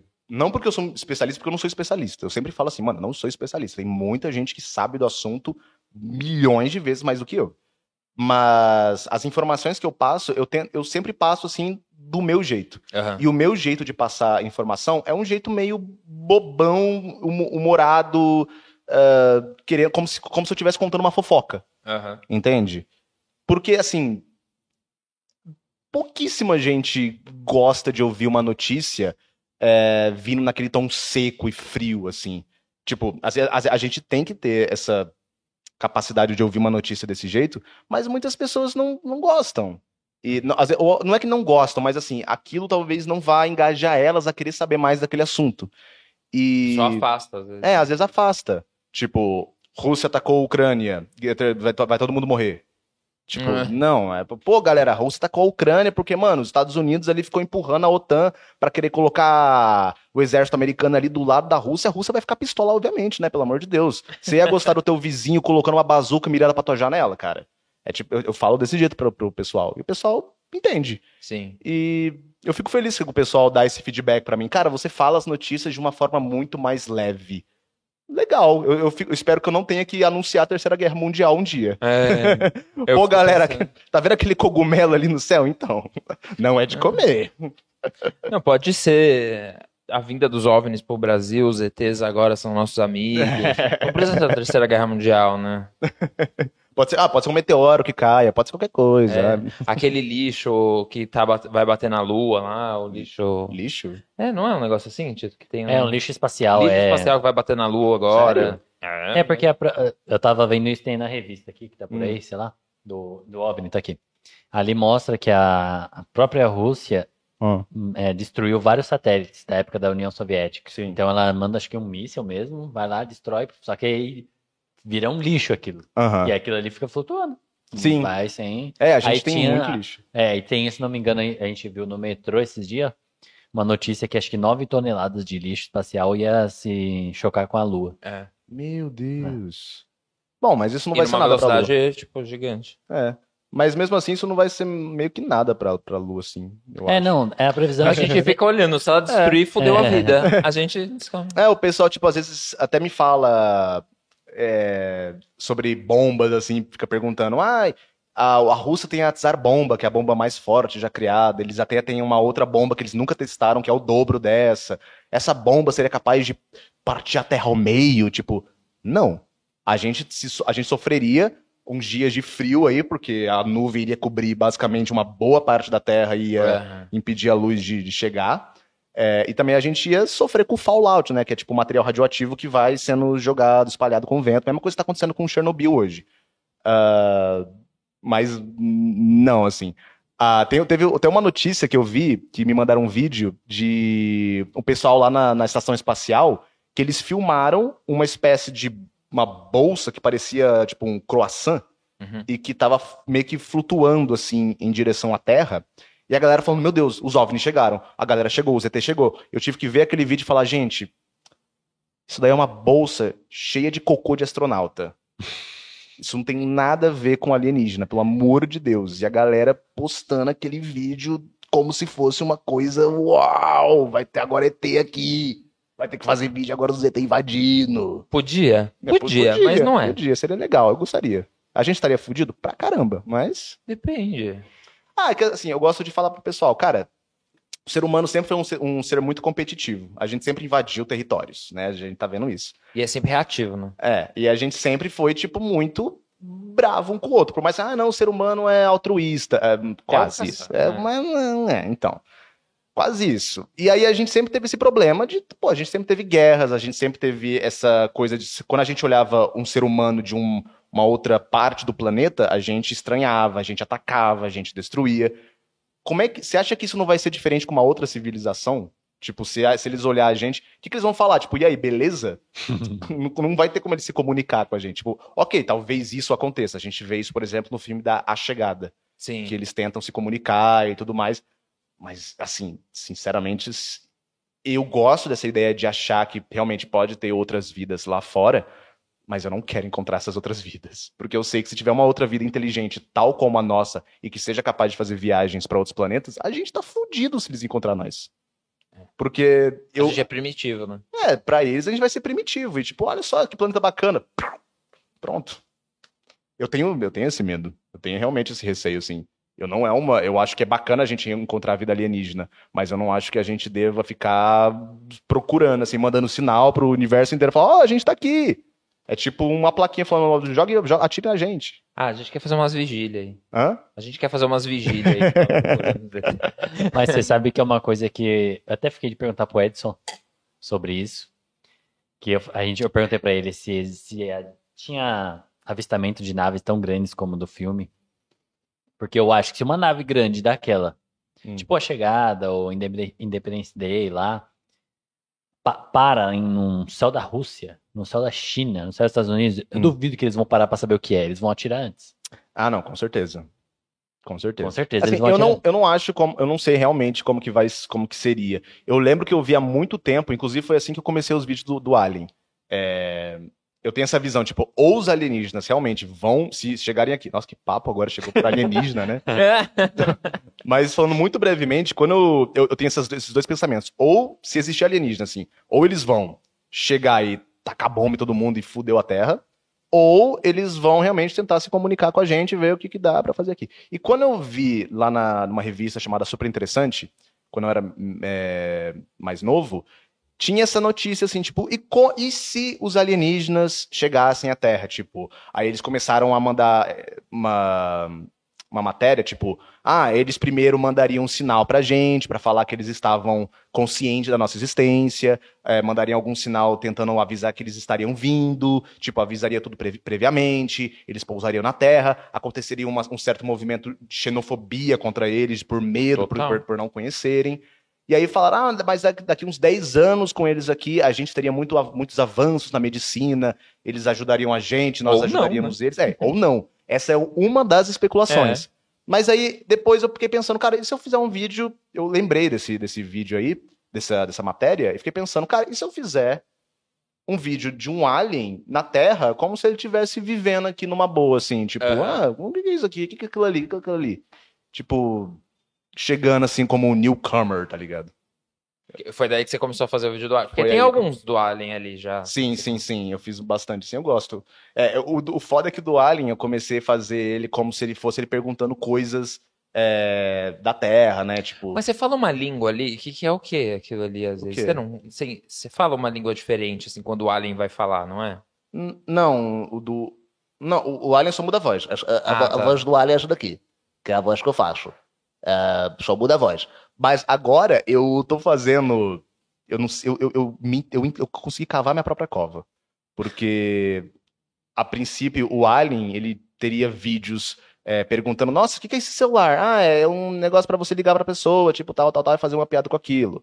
Uh, aí eu só fiz essas brincadeiras inocentes, mas agora de repente o Alien começou a se desenvolver, desenvolver, desenvolver. Agora ele é um espião russo da KGB que veio do espaço. Ah. Aí eu criei, aí, aí sim agora eu tô fazendo um alien brincando, falando russo. Você fala russo? Não. Aquilo que você fala é uma. Você eu aprendi lá. a falar para poder colocar no vídeo. Eu, as ah. pessoas sempre me perguntam: Nossa, você fala todas essas línguas? Não.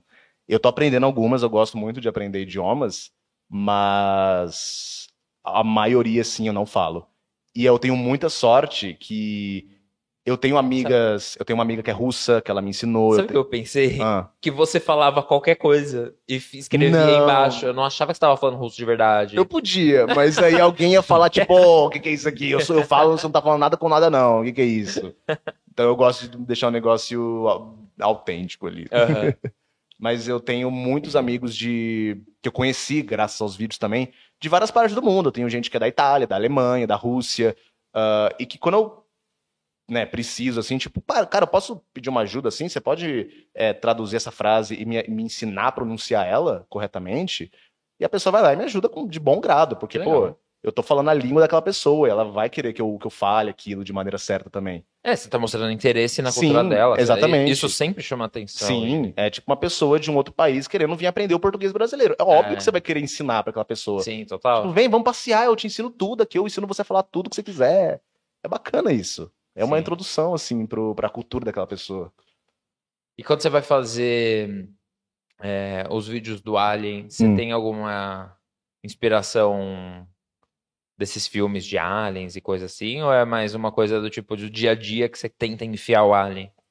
Hum, tem situações assim que eu pego o Alien só para poder explicar alguma coisa ridícula dos seres humanos que a gente tem, como por exemplo bomba atômica. Eu fiz o vídeo do. O segundo vídeo que eu fiz do Alien foi explicando o que era uma bomba atômica. Ah, a gente criou uma bomba atômica que tem um grande poder de destruição. Aí ele fala: Nossa, mas isso daí deve ser muito útil para você combater seres de outros planetas se invadissem você. Fala: Não, não, a gente usa contra a gente mesmo.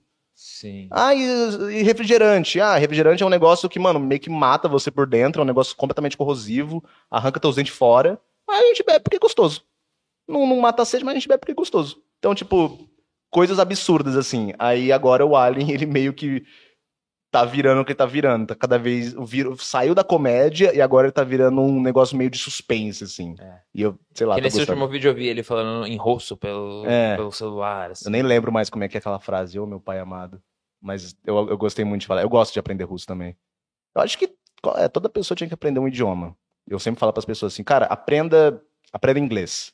Sim. Inglês é uma língua franca, é uma língua importante, mas quando você terminar de aprender o inglês, aprenda uma terceira língua. Vai aprender italiano, vai aprender japonês, coreano, o que, que você quiser. Francês. É, também. francês. Vai aprender, porque assim, no momento que você. É muito legal isso. No momento que você aprende, por exemplo, o inglês, é, você já vai entender como que você aprendeu aquela língua e você vai usar isso automaticamente para as outras línguas, para os outros idiomas. Sim. Tem idiomas que você vai precisar de uma, uma forcinha, porque, né, é uma, tem uma diferença aqui ali um pouco mais brusca, mas, cara, eu, por exemplo, tô aprendendo alemão agora e eu já sei inglês.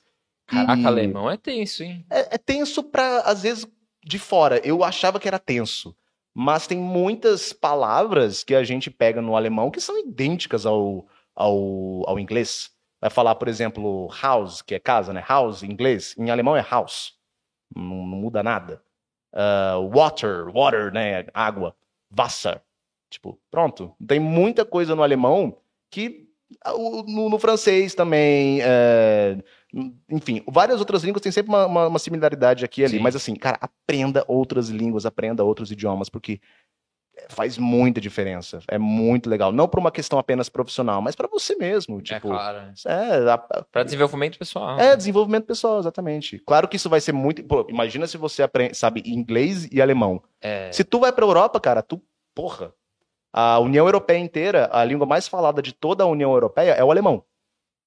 A língua mais falada de toda a Europa em si, do continente, é o russo.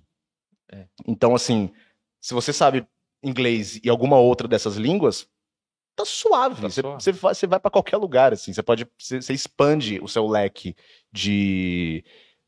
Enfim. Você entendeu? De conhecimento. é, exatamente, de conhecimento. Deixa eu falar, você falou que saiu do interior e mudou pra cá agora, né? Sim. A gente tava conversando no off aqui, as pessoas perdem a nossa conversa no off, que é sempre uhum. a conversa mais legal, mas assim. é... Aqui é melhor para trabalho, né? É. Principalmente quando você é atora, porque no interior não tem muita coisa, assim, né? Ainda mais na capital, é cidade grande, beleza, você vai ter um desenvolvimento legal com o seu trabalho. Ainda é difícil. Sim. Mas no interior é difícil, é quase impossível. Você não vê. Oportunidades são muito menores. Nossa, mínimas, assim, muito pequenas. Na, na verdade, você nem vê. Você nem vê nada de. Ah, eu quero apresentar uma peça aqui no teatro. Que teatro? Tá fechado. É. No, no, no, da minha cidade, do, o único teatro que tinha lá tava de portas fechadas. E nem era mais por conta da pandemia. Porque não tinha ninguém mais trabalhando ali. Não tinha ninguém ali. O negócio tá meio que abandonado. Então.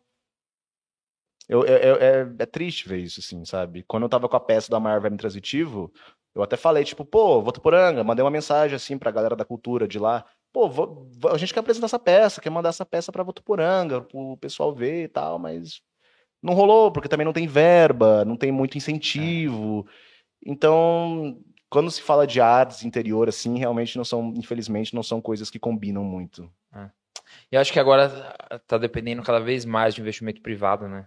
E aí o negócio tá ficando Ai, mais complicado amado. de tirar é. do papel, né? Porque sim, sim. as pessoas olham a arte depois pronta, ela é maravilhosa, mas o quanto aquilo custa, ninguém entende. Né? Sim. É, a questão, por exemplo, da. Mu... Ah, muita gente não entende, por exemplo, Lei Rouanet. Sim. É, muita gente acha que Lei Rouanet é o dinheiro que tá saindo do seu bolso. Mas não, Lei Rouanet, querendo ou não, é um dinheiro que vem de uma empresa, e não do seu dinheiro, não é um dinheiro público que está sendo gasto ali.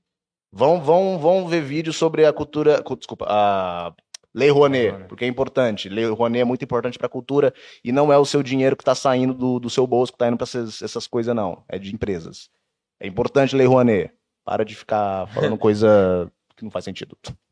Mas é porque é isso, né? As tia do Zap. É, as tia do, é, é gente que, assim, vê as, a, a coisa ali por cima, pela pontinha do iceberg, não sabe como é que o negócio funciona de verdade. Sim. Ah, eu fico, fico triste com isso. Tem muita coisa. É que a gente também tá no, no Brasil, né? A gente tem que entender que a gente tá num país onde a terra plana tá tomando. Tá não tomando dá notoriedade. pra levar a sério, né, gente? É, Pelo aí- amor de Deus. Como é que eu vou explicar pra uma galera como funciona a lei Rouanet pra um pessoal que acha que a terra é plana? Que acha Sim. que gravidade não existe? Outro dia um cara veio falar assim pra mim: ah, a terra é plana. Eu falei, cara. Tipo, ah, a terra, a terra é plana porque se fosse redonda, a água toda cairia. não, meu querido, mas isso aí chama gravidade. Não, cara, a gravidade não existe. Eu falei, como é que a gente fica então aqui assim no chão? Como é que a gente não sai flutuando? Ah, é porque a terra tem um negócio do magnetismo. Ah, meu filho, mas quem tem anemia vai sair flutuando então, cara? Porque quem tem anemia não tem ferro no sangue, um magnetismo, que- como é que vai acontecer, como é que vai a- a- acontecer isso? É uma galera que não tem a mínima noção, cara. É. Ai, pelo amor eu- Enfim.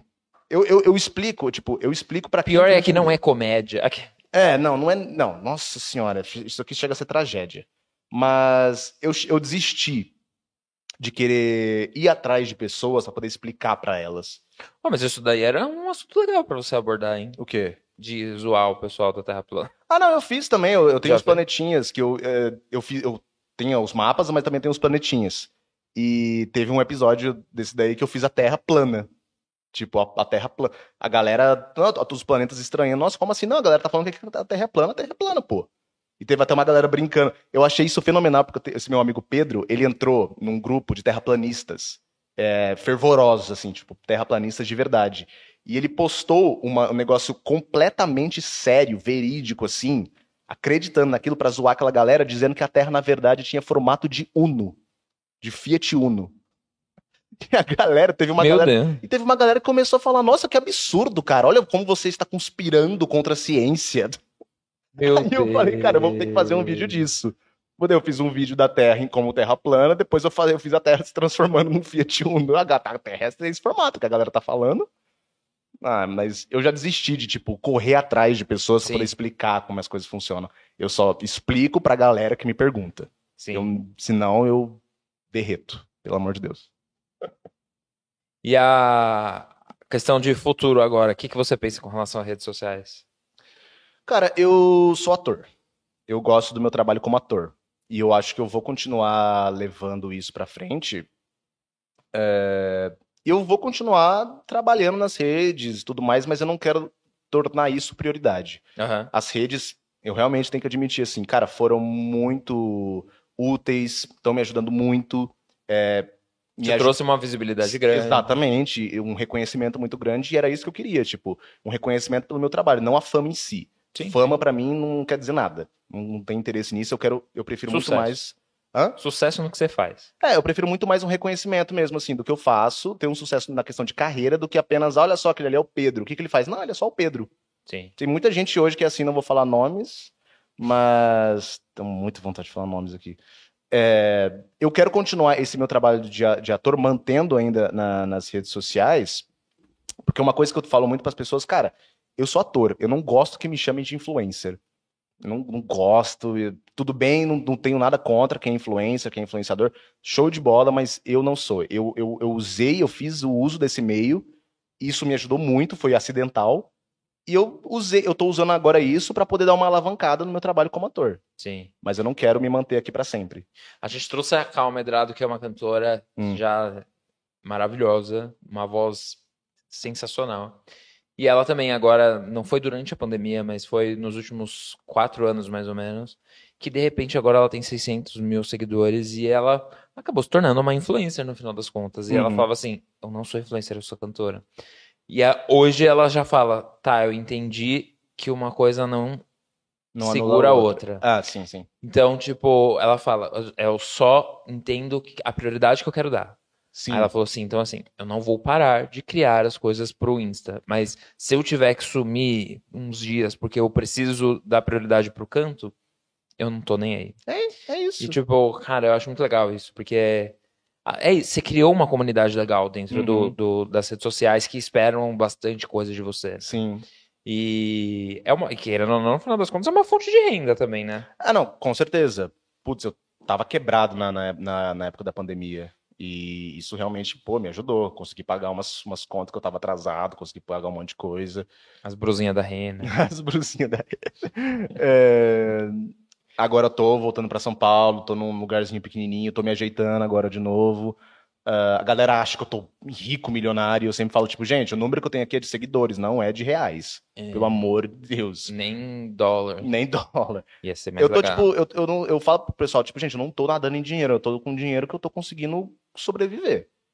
E eu tô de boa com isso. Meu, meu, meu, meu, minha vontade aqui não é, tipo, ficar rico e tudo mais. Beleza, se acontecer alguma coisa assim, mas, cara, eu quero. O meu objetivo, minha prioridade é poder continuar criando e continuar levando isso pra, pra galera. Tipo, Sim. agora eu vou usar realmente é, esse pessoal para poder migrar pro meu trabalho de ator. Tipo, Sim. gente, eu, eu aqui, Pedro Daher, vou voltar com a minha peça.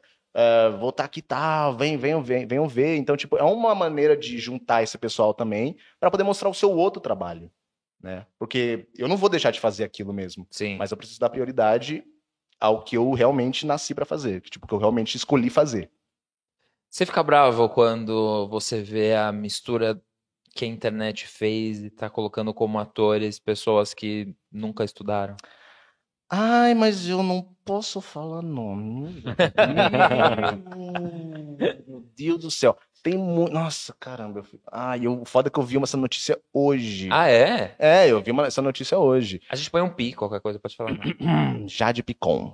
Sim. Hum, meu Deus do céu, desculpa eu vi essa notícia de que, por exemplo, a Globo agora quer colocar a Jade Picon como se fosse uma Grazi Massafera, como se, tipo, mandasse ela para lá e acabou. Tipo a Rafa Kalimann no, no, no, último BBB, que aconteceu a mesma coisa. Então, meio que, tipo assim, nossa, o BBB, show de bola. Você entra ali, sai, você vira uma grande atriz da Globo e acabou.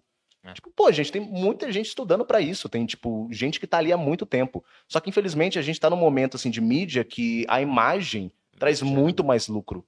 Então, eu não duvido que vai ter uma hora que, por exemplo, se a Globo me chamar, eu meio que eu vou estar tá nessa na pele dessa gente, assim, tipo, poxa, eu estudei, mas eu só cheguei ali porque eu tive uma visibilidade da mídia, é. tipo da, das redes. E eu acho que isso acaba sendo um pouco perigoso. Eu tenho amigos ah, que são atores que eles falam que às vezes, se eles vão fazer casting de alguma coisa, hum. até modelo também. Sim. Que eles perguntam quantos seguidores sim, tem. Sim, sim. E já perguntaram para mim, é absurdo. Tipo, foda Bom que agora você pode tacar o número.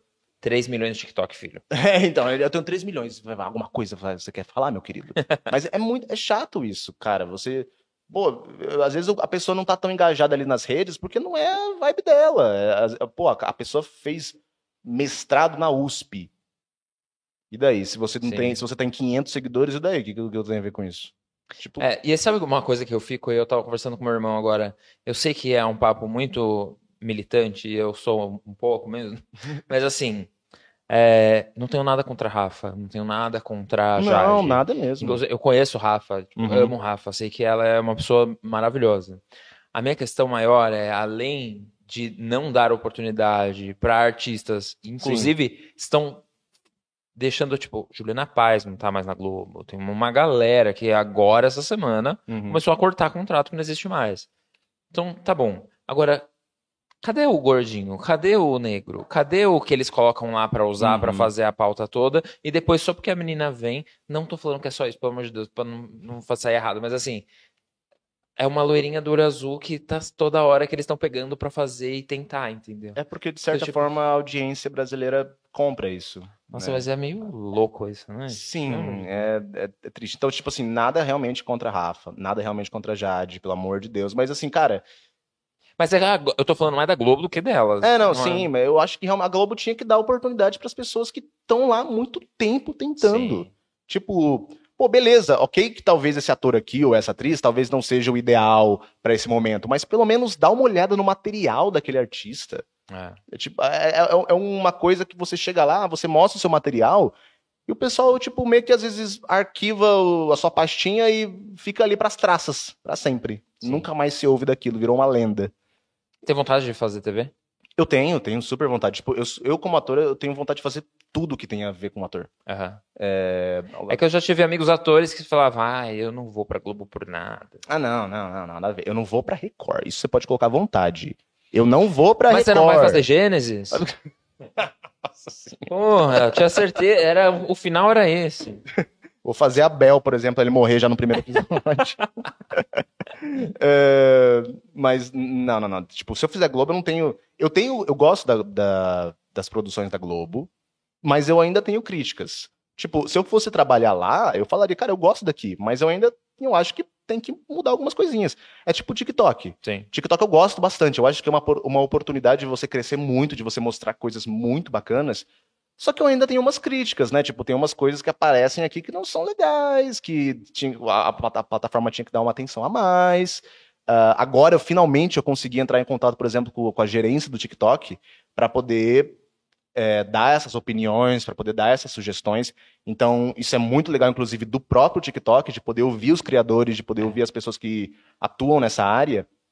Porque, de certa forma, além da gente criar, a gente também consome. Sim. Então, claro. se eu fosse entrar na Globo como ator, pô, eu, eu quero poder estar aqui trabalhando, mas eu também quero poder dar minha opinião sobre algumas coisas que, né, podia dar uma mexidinha pra melhorar também. O que você acha que é o futuro da TV?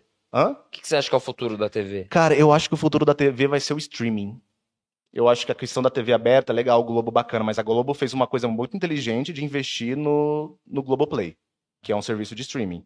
Então, de certa forma, se a audiência da, da Globo começar a diminuir aos- ao, longo dos anos, o streaming não vai parar. O streaming ele tá em uma baita ascensão agora. É. Então, eu acho que o futuro da TV vai ser meio que sim aceitar o streaming, sabe? Por que quem tem tempo pra sentar e assistir o negócio no horário? É, exatamente. Tipo, hoje em dia. Ah, nossa é sete horas agora, tem que ir lá ver minha novela. Não, vou vou fazer minhas Nossa, coisas é. aqui, ah, quando for 11 horas da noite eu vou lá e coloco. Minha mãe faz isso. Minha mãe Sim. faz um monte de coisa durante o dia. Antes dela dormir, ela coloca a novelinha dela ali no, celular e pronto. Então eu acho que realmente o streaming ele vai acabar dominando essa questão da TV. Sim. Totalmente. E o que, se você tivesse que escolher uma série pra participar, qualquer uma, qual seria? Eita lasqueira. Vai ter que ser uma série que já. Já... Tanto faz. Pode ser BBB também. Você entraria? Não. Hum, não, não, não, não, não, não. É, deixa, eu vou, vou falar, tipo, a série primeiro. Eu acho que, assim, é, série eu acho que entraria em Breaking Bad porque é minha favorita. Normal. É, um, é, é uma masterpiece, assim, mano, é, é uma obra-prima total. Demais, demais, demais. Voltando ao BBB, jamais. Nunca entraria. É, eu já falei até com a minha gente sobre isso.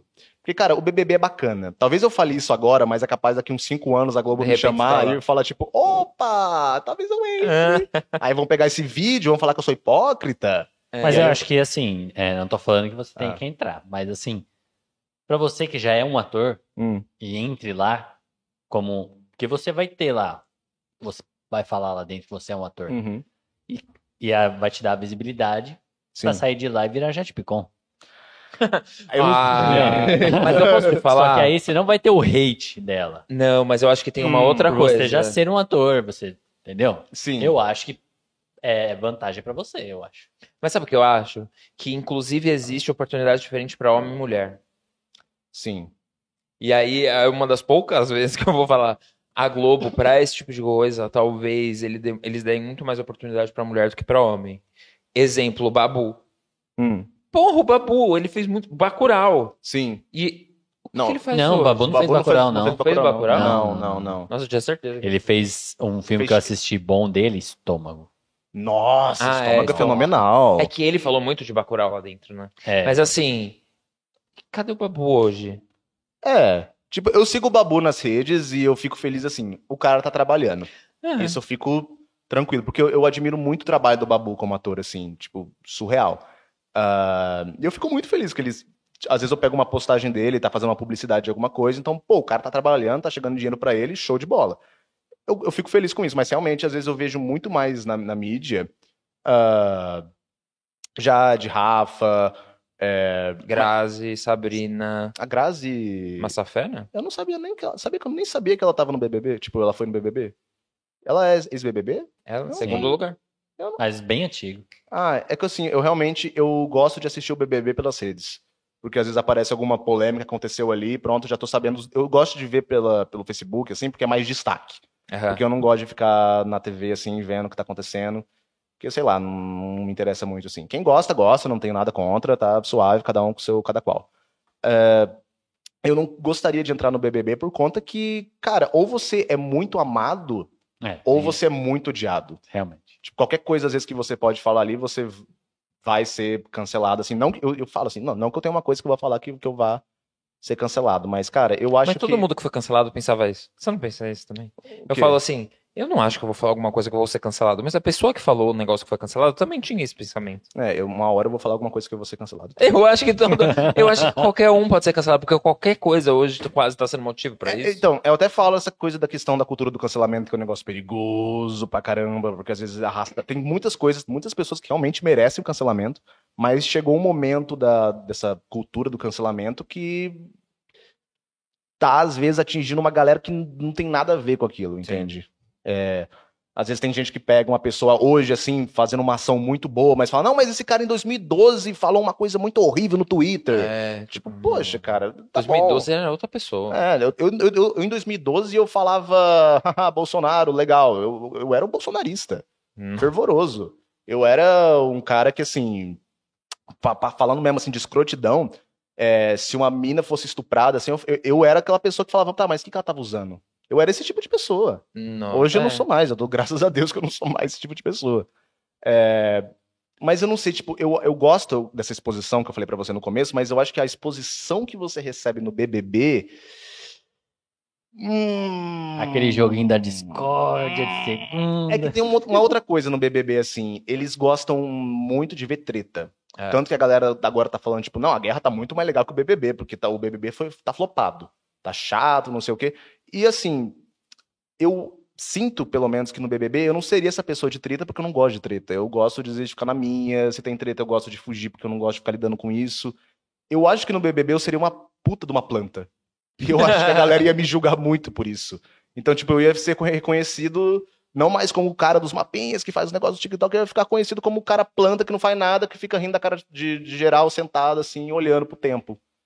É, eu falei, eu acho que se eu entrasse no Big Brother, o meu problema é ser o seguinte: se tô eu e você conversando, eu vou conversar até amanhã. Agora, se tô eu e mais 10 pessoas, eu tô quieto. Sim. O meu carisma, ele tem um limite É, de, pessoas. Então, tipo assim, não adianta. Você pode me colocar eu e mais 20 pessoas, eu vou estar aqui, ó.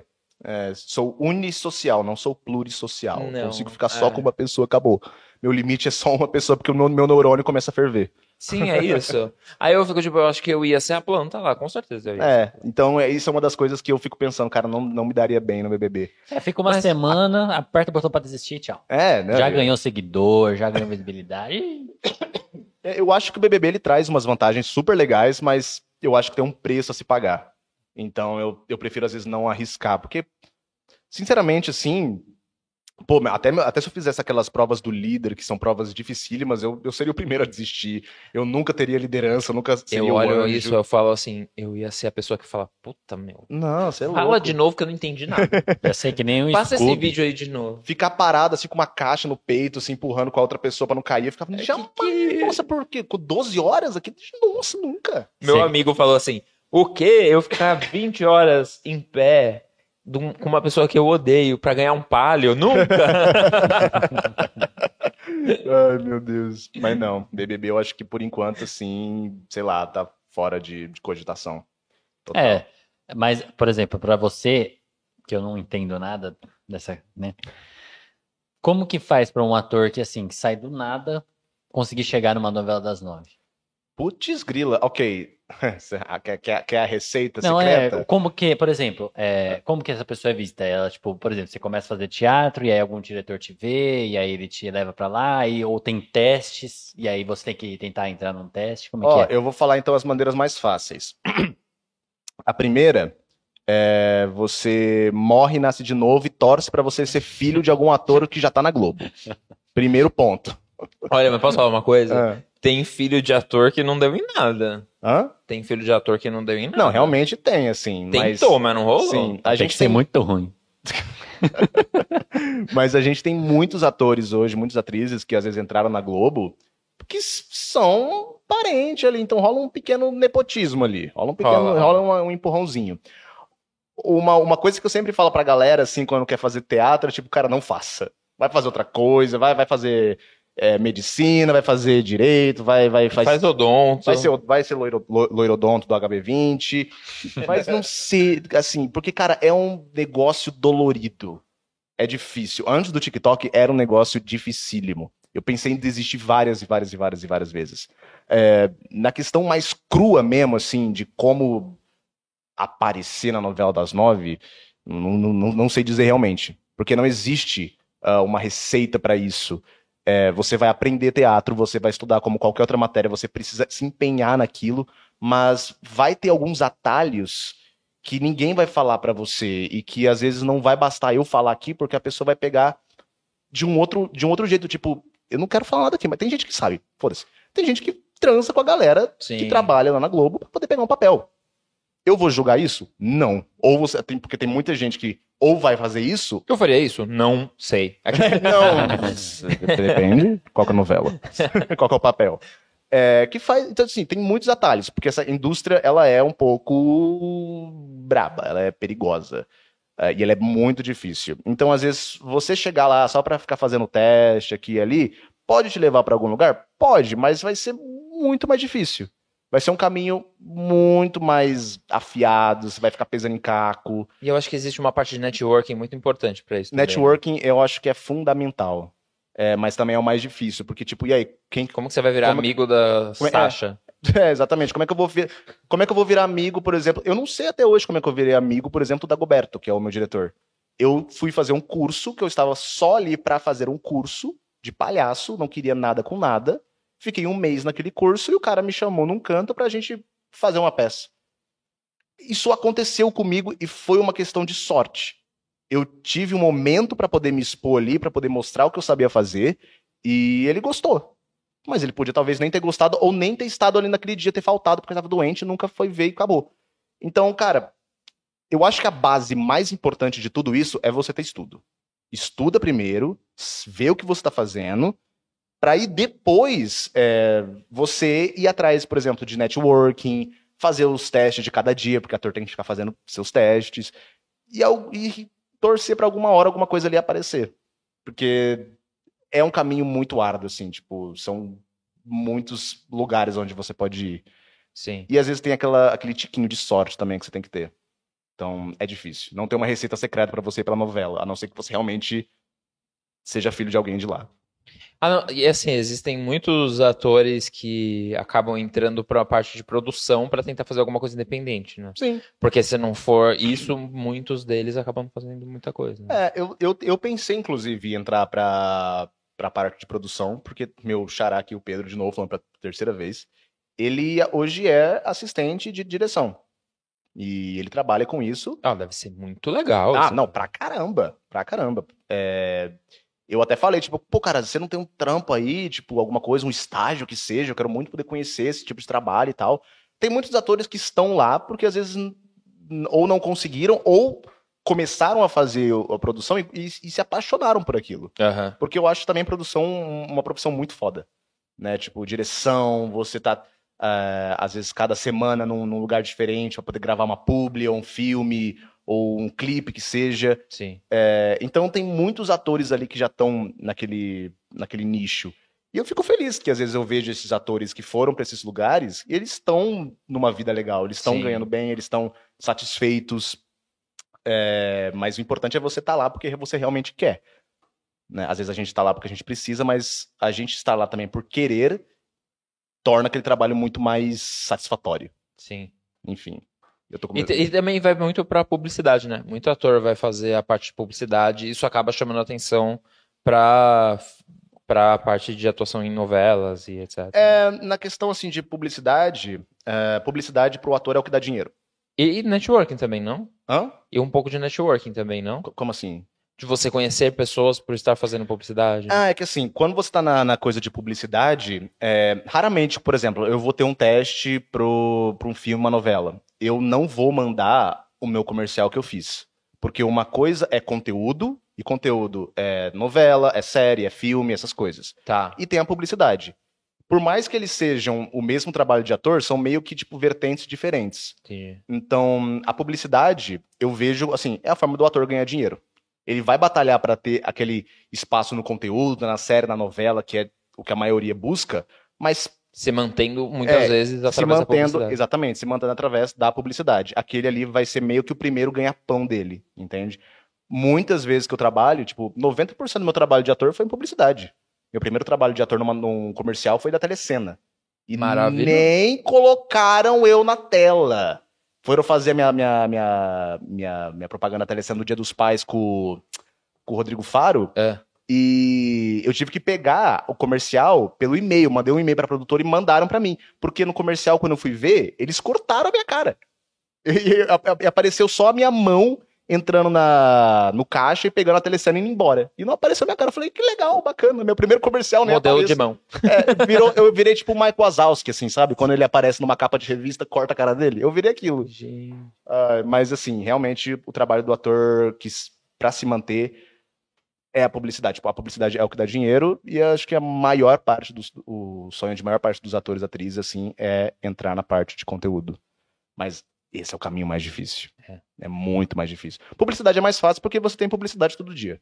Sim. A galera tá Mas eu acho planejando. que a- a- hoje, pro ator, não digo que é mais fácil, mas existem mais oportunidades, né? Porque antigamente a, a gente, quando pensava no trabalho do ator, vai, que, de sucesso, e aí muitas aspas nisso, era tipo Globo, Record, SBT, que faziam as novelas. Uhum. Hoje em dia elas perderam um pouco esse poder, e aí existe, tipo, a Amazon criando coisa pro Brasil, Netflix Sim. criando coisa pro Brasil, HBO criando coisa pro Brasil, isso é da hora. É, da hora. É, assim, antigamente, eu falo como se. Eu não vivi muito nessa época, assim, como ator, mas essa época foi meio que a era de ouro dos atores, assim, tipo, É. a década. Eu ouço isso dos próprios atores, assim, falando que a década de 90 pro- pra 2010, assim, foi meio que a era de ouro, porque, cara, o teatro era muito valorizado. O teatro, ele era muito assistido, a- a- o pessoal ia muito mais ao teatro. Hoje, nada, sabe? Antigamente, assim, a galera fazia peças, a, a- Globo, assim, e tudo mais, eram muito importantes. Mas a galera enchia os teatros de segunda a segunda. Sim. A galera ia semana toda no teatro. E hoje, pô, se você tem uma peça no sábado, agradeça, entende? É, hoje a gente tá vivendo uma. Até antes da pandemia, isso foi antes da pandemia. A gente tava vivendo aí um, um descaso com o teatro, né? Infelizmente. Teatro é importante. Teatro é uma, uma ferramenta muito forte, assim, pra, pra população também. Arte muda. Você gosta de musical? Ai, ai. Tudo bem, meu irmão não gosta. É, eu mudei um pouco a minha opinião, porque assim, no na, durante a faculdade eu tinha essa crítica que pra mim musical não era teatro. Pra mim musical era show. Então, ou você era ator ou você fazia musical. Você não pode ser nenhum dos dois. Essa era a minha opinião. Aí, hoje eu já mudei assim, eu falo, cara, hoje eu tô mais de boa, eu falo, cara, faça o que você quer fazer para ser feliz. Quer uhum. fazer musical? Seja musical. Você pode ser ator e fazer musical? Claro, é, é, esse era um pensamento meu de antigamente, completamente idiota e retorcido. A única crítica que eu tenho é que também os musicais é, eles recebem muito mais apoio do que o teatro mais convencional, é. é, o mais tradicional. O que também, poxa, bacana, faça um musical, mas dá uma atençãozinha pra essa galera que tá tentando, tentando fazer um Shakespeare aqui, ou um Nelson Rodrigues. Poxa, são peças bacanas também. E eu gosto, não assisto muito musical, mas eu, eu gosto de ver o pessoal, tipo, encenando, trabalhando, porque também é um trabalho difícil. É. Pô, você vai chegar lá num palco, atuar, dançar, cantar sem desafinar, porra, eu não consigo fazer isso, jamais. Você canta? Eu canto embaixo do chuveiro. É. é, o, é, o máximo que eu, é o máximo de show que eu consigo. Meu shampoo todo bate palma para mim. Mas você tem, mas você tem a voz forte, não, não deve ser. Não, eu gosto de cantar, mas assim, eu nunca levei isso para um nível profissional. profissional. Eu aprendi a cantar porque o mais importante que eu tive na faculdade foi ter consciência da minha voz, consciência da, é, da minha dicção, uh, se eu tô afinado ou não. Então, sempre quando eu canto, eu canto tentando pensar se eu tô indo no, no lugar certo, mas eu nunca pensei, tipo, ah, eu vou fazer aulas de canto e começar a cantar na Broadway, assim. Eu gosto de cantar, mas não pra não sou uma pessoa profissional nisso. Talvez um dia, não sei, mas não é minha praia ainda. Entendi.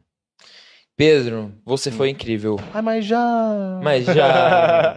é Nossa, bom, que né, rápido né? que passou, caramba. Quanto tempo deu aí, Tio? Quanto tempo? Caraca! Ah, é? Nossa senhora, já são. Ô, louco! É que a gente fala pouco. Nossa! gente, eu falei pra caramba, meu Deus do céu. Eu achava que não ia falar nada, achei que eu ia travar aqui. Viu? Não é assim. Nossa é. senhora, que legal, experiência bacana. E aí, muito obrigado mesmo, de verdade. Você foi demais com a gente. Tipo, foi muito rápido a gente conseguir contato com você. Foi super, super aberto. Ei. Conversando comigo no WhatsApp, assim, brother já. e tenho certeza que todo mundo que tá assistindo vai gostar.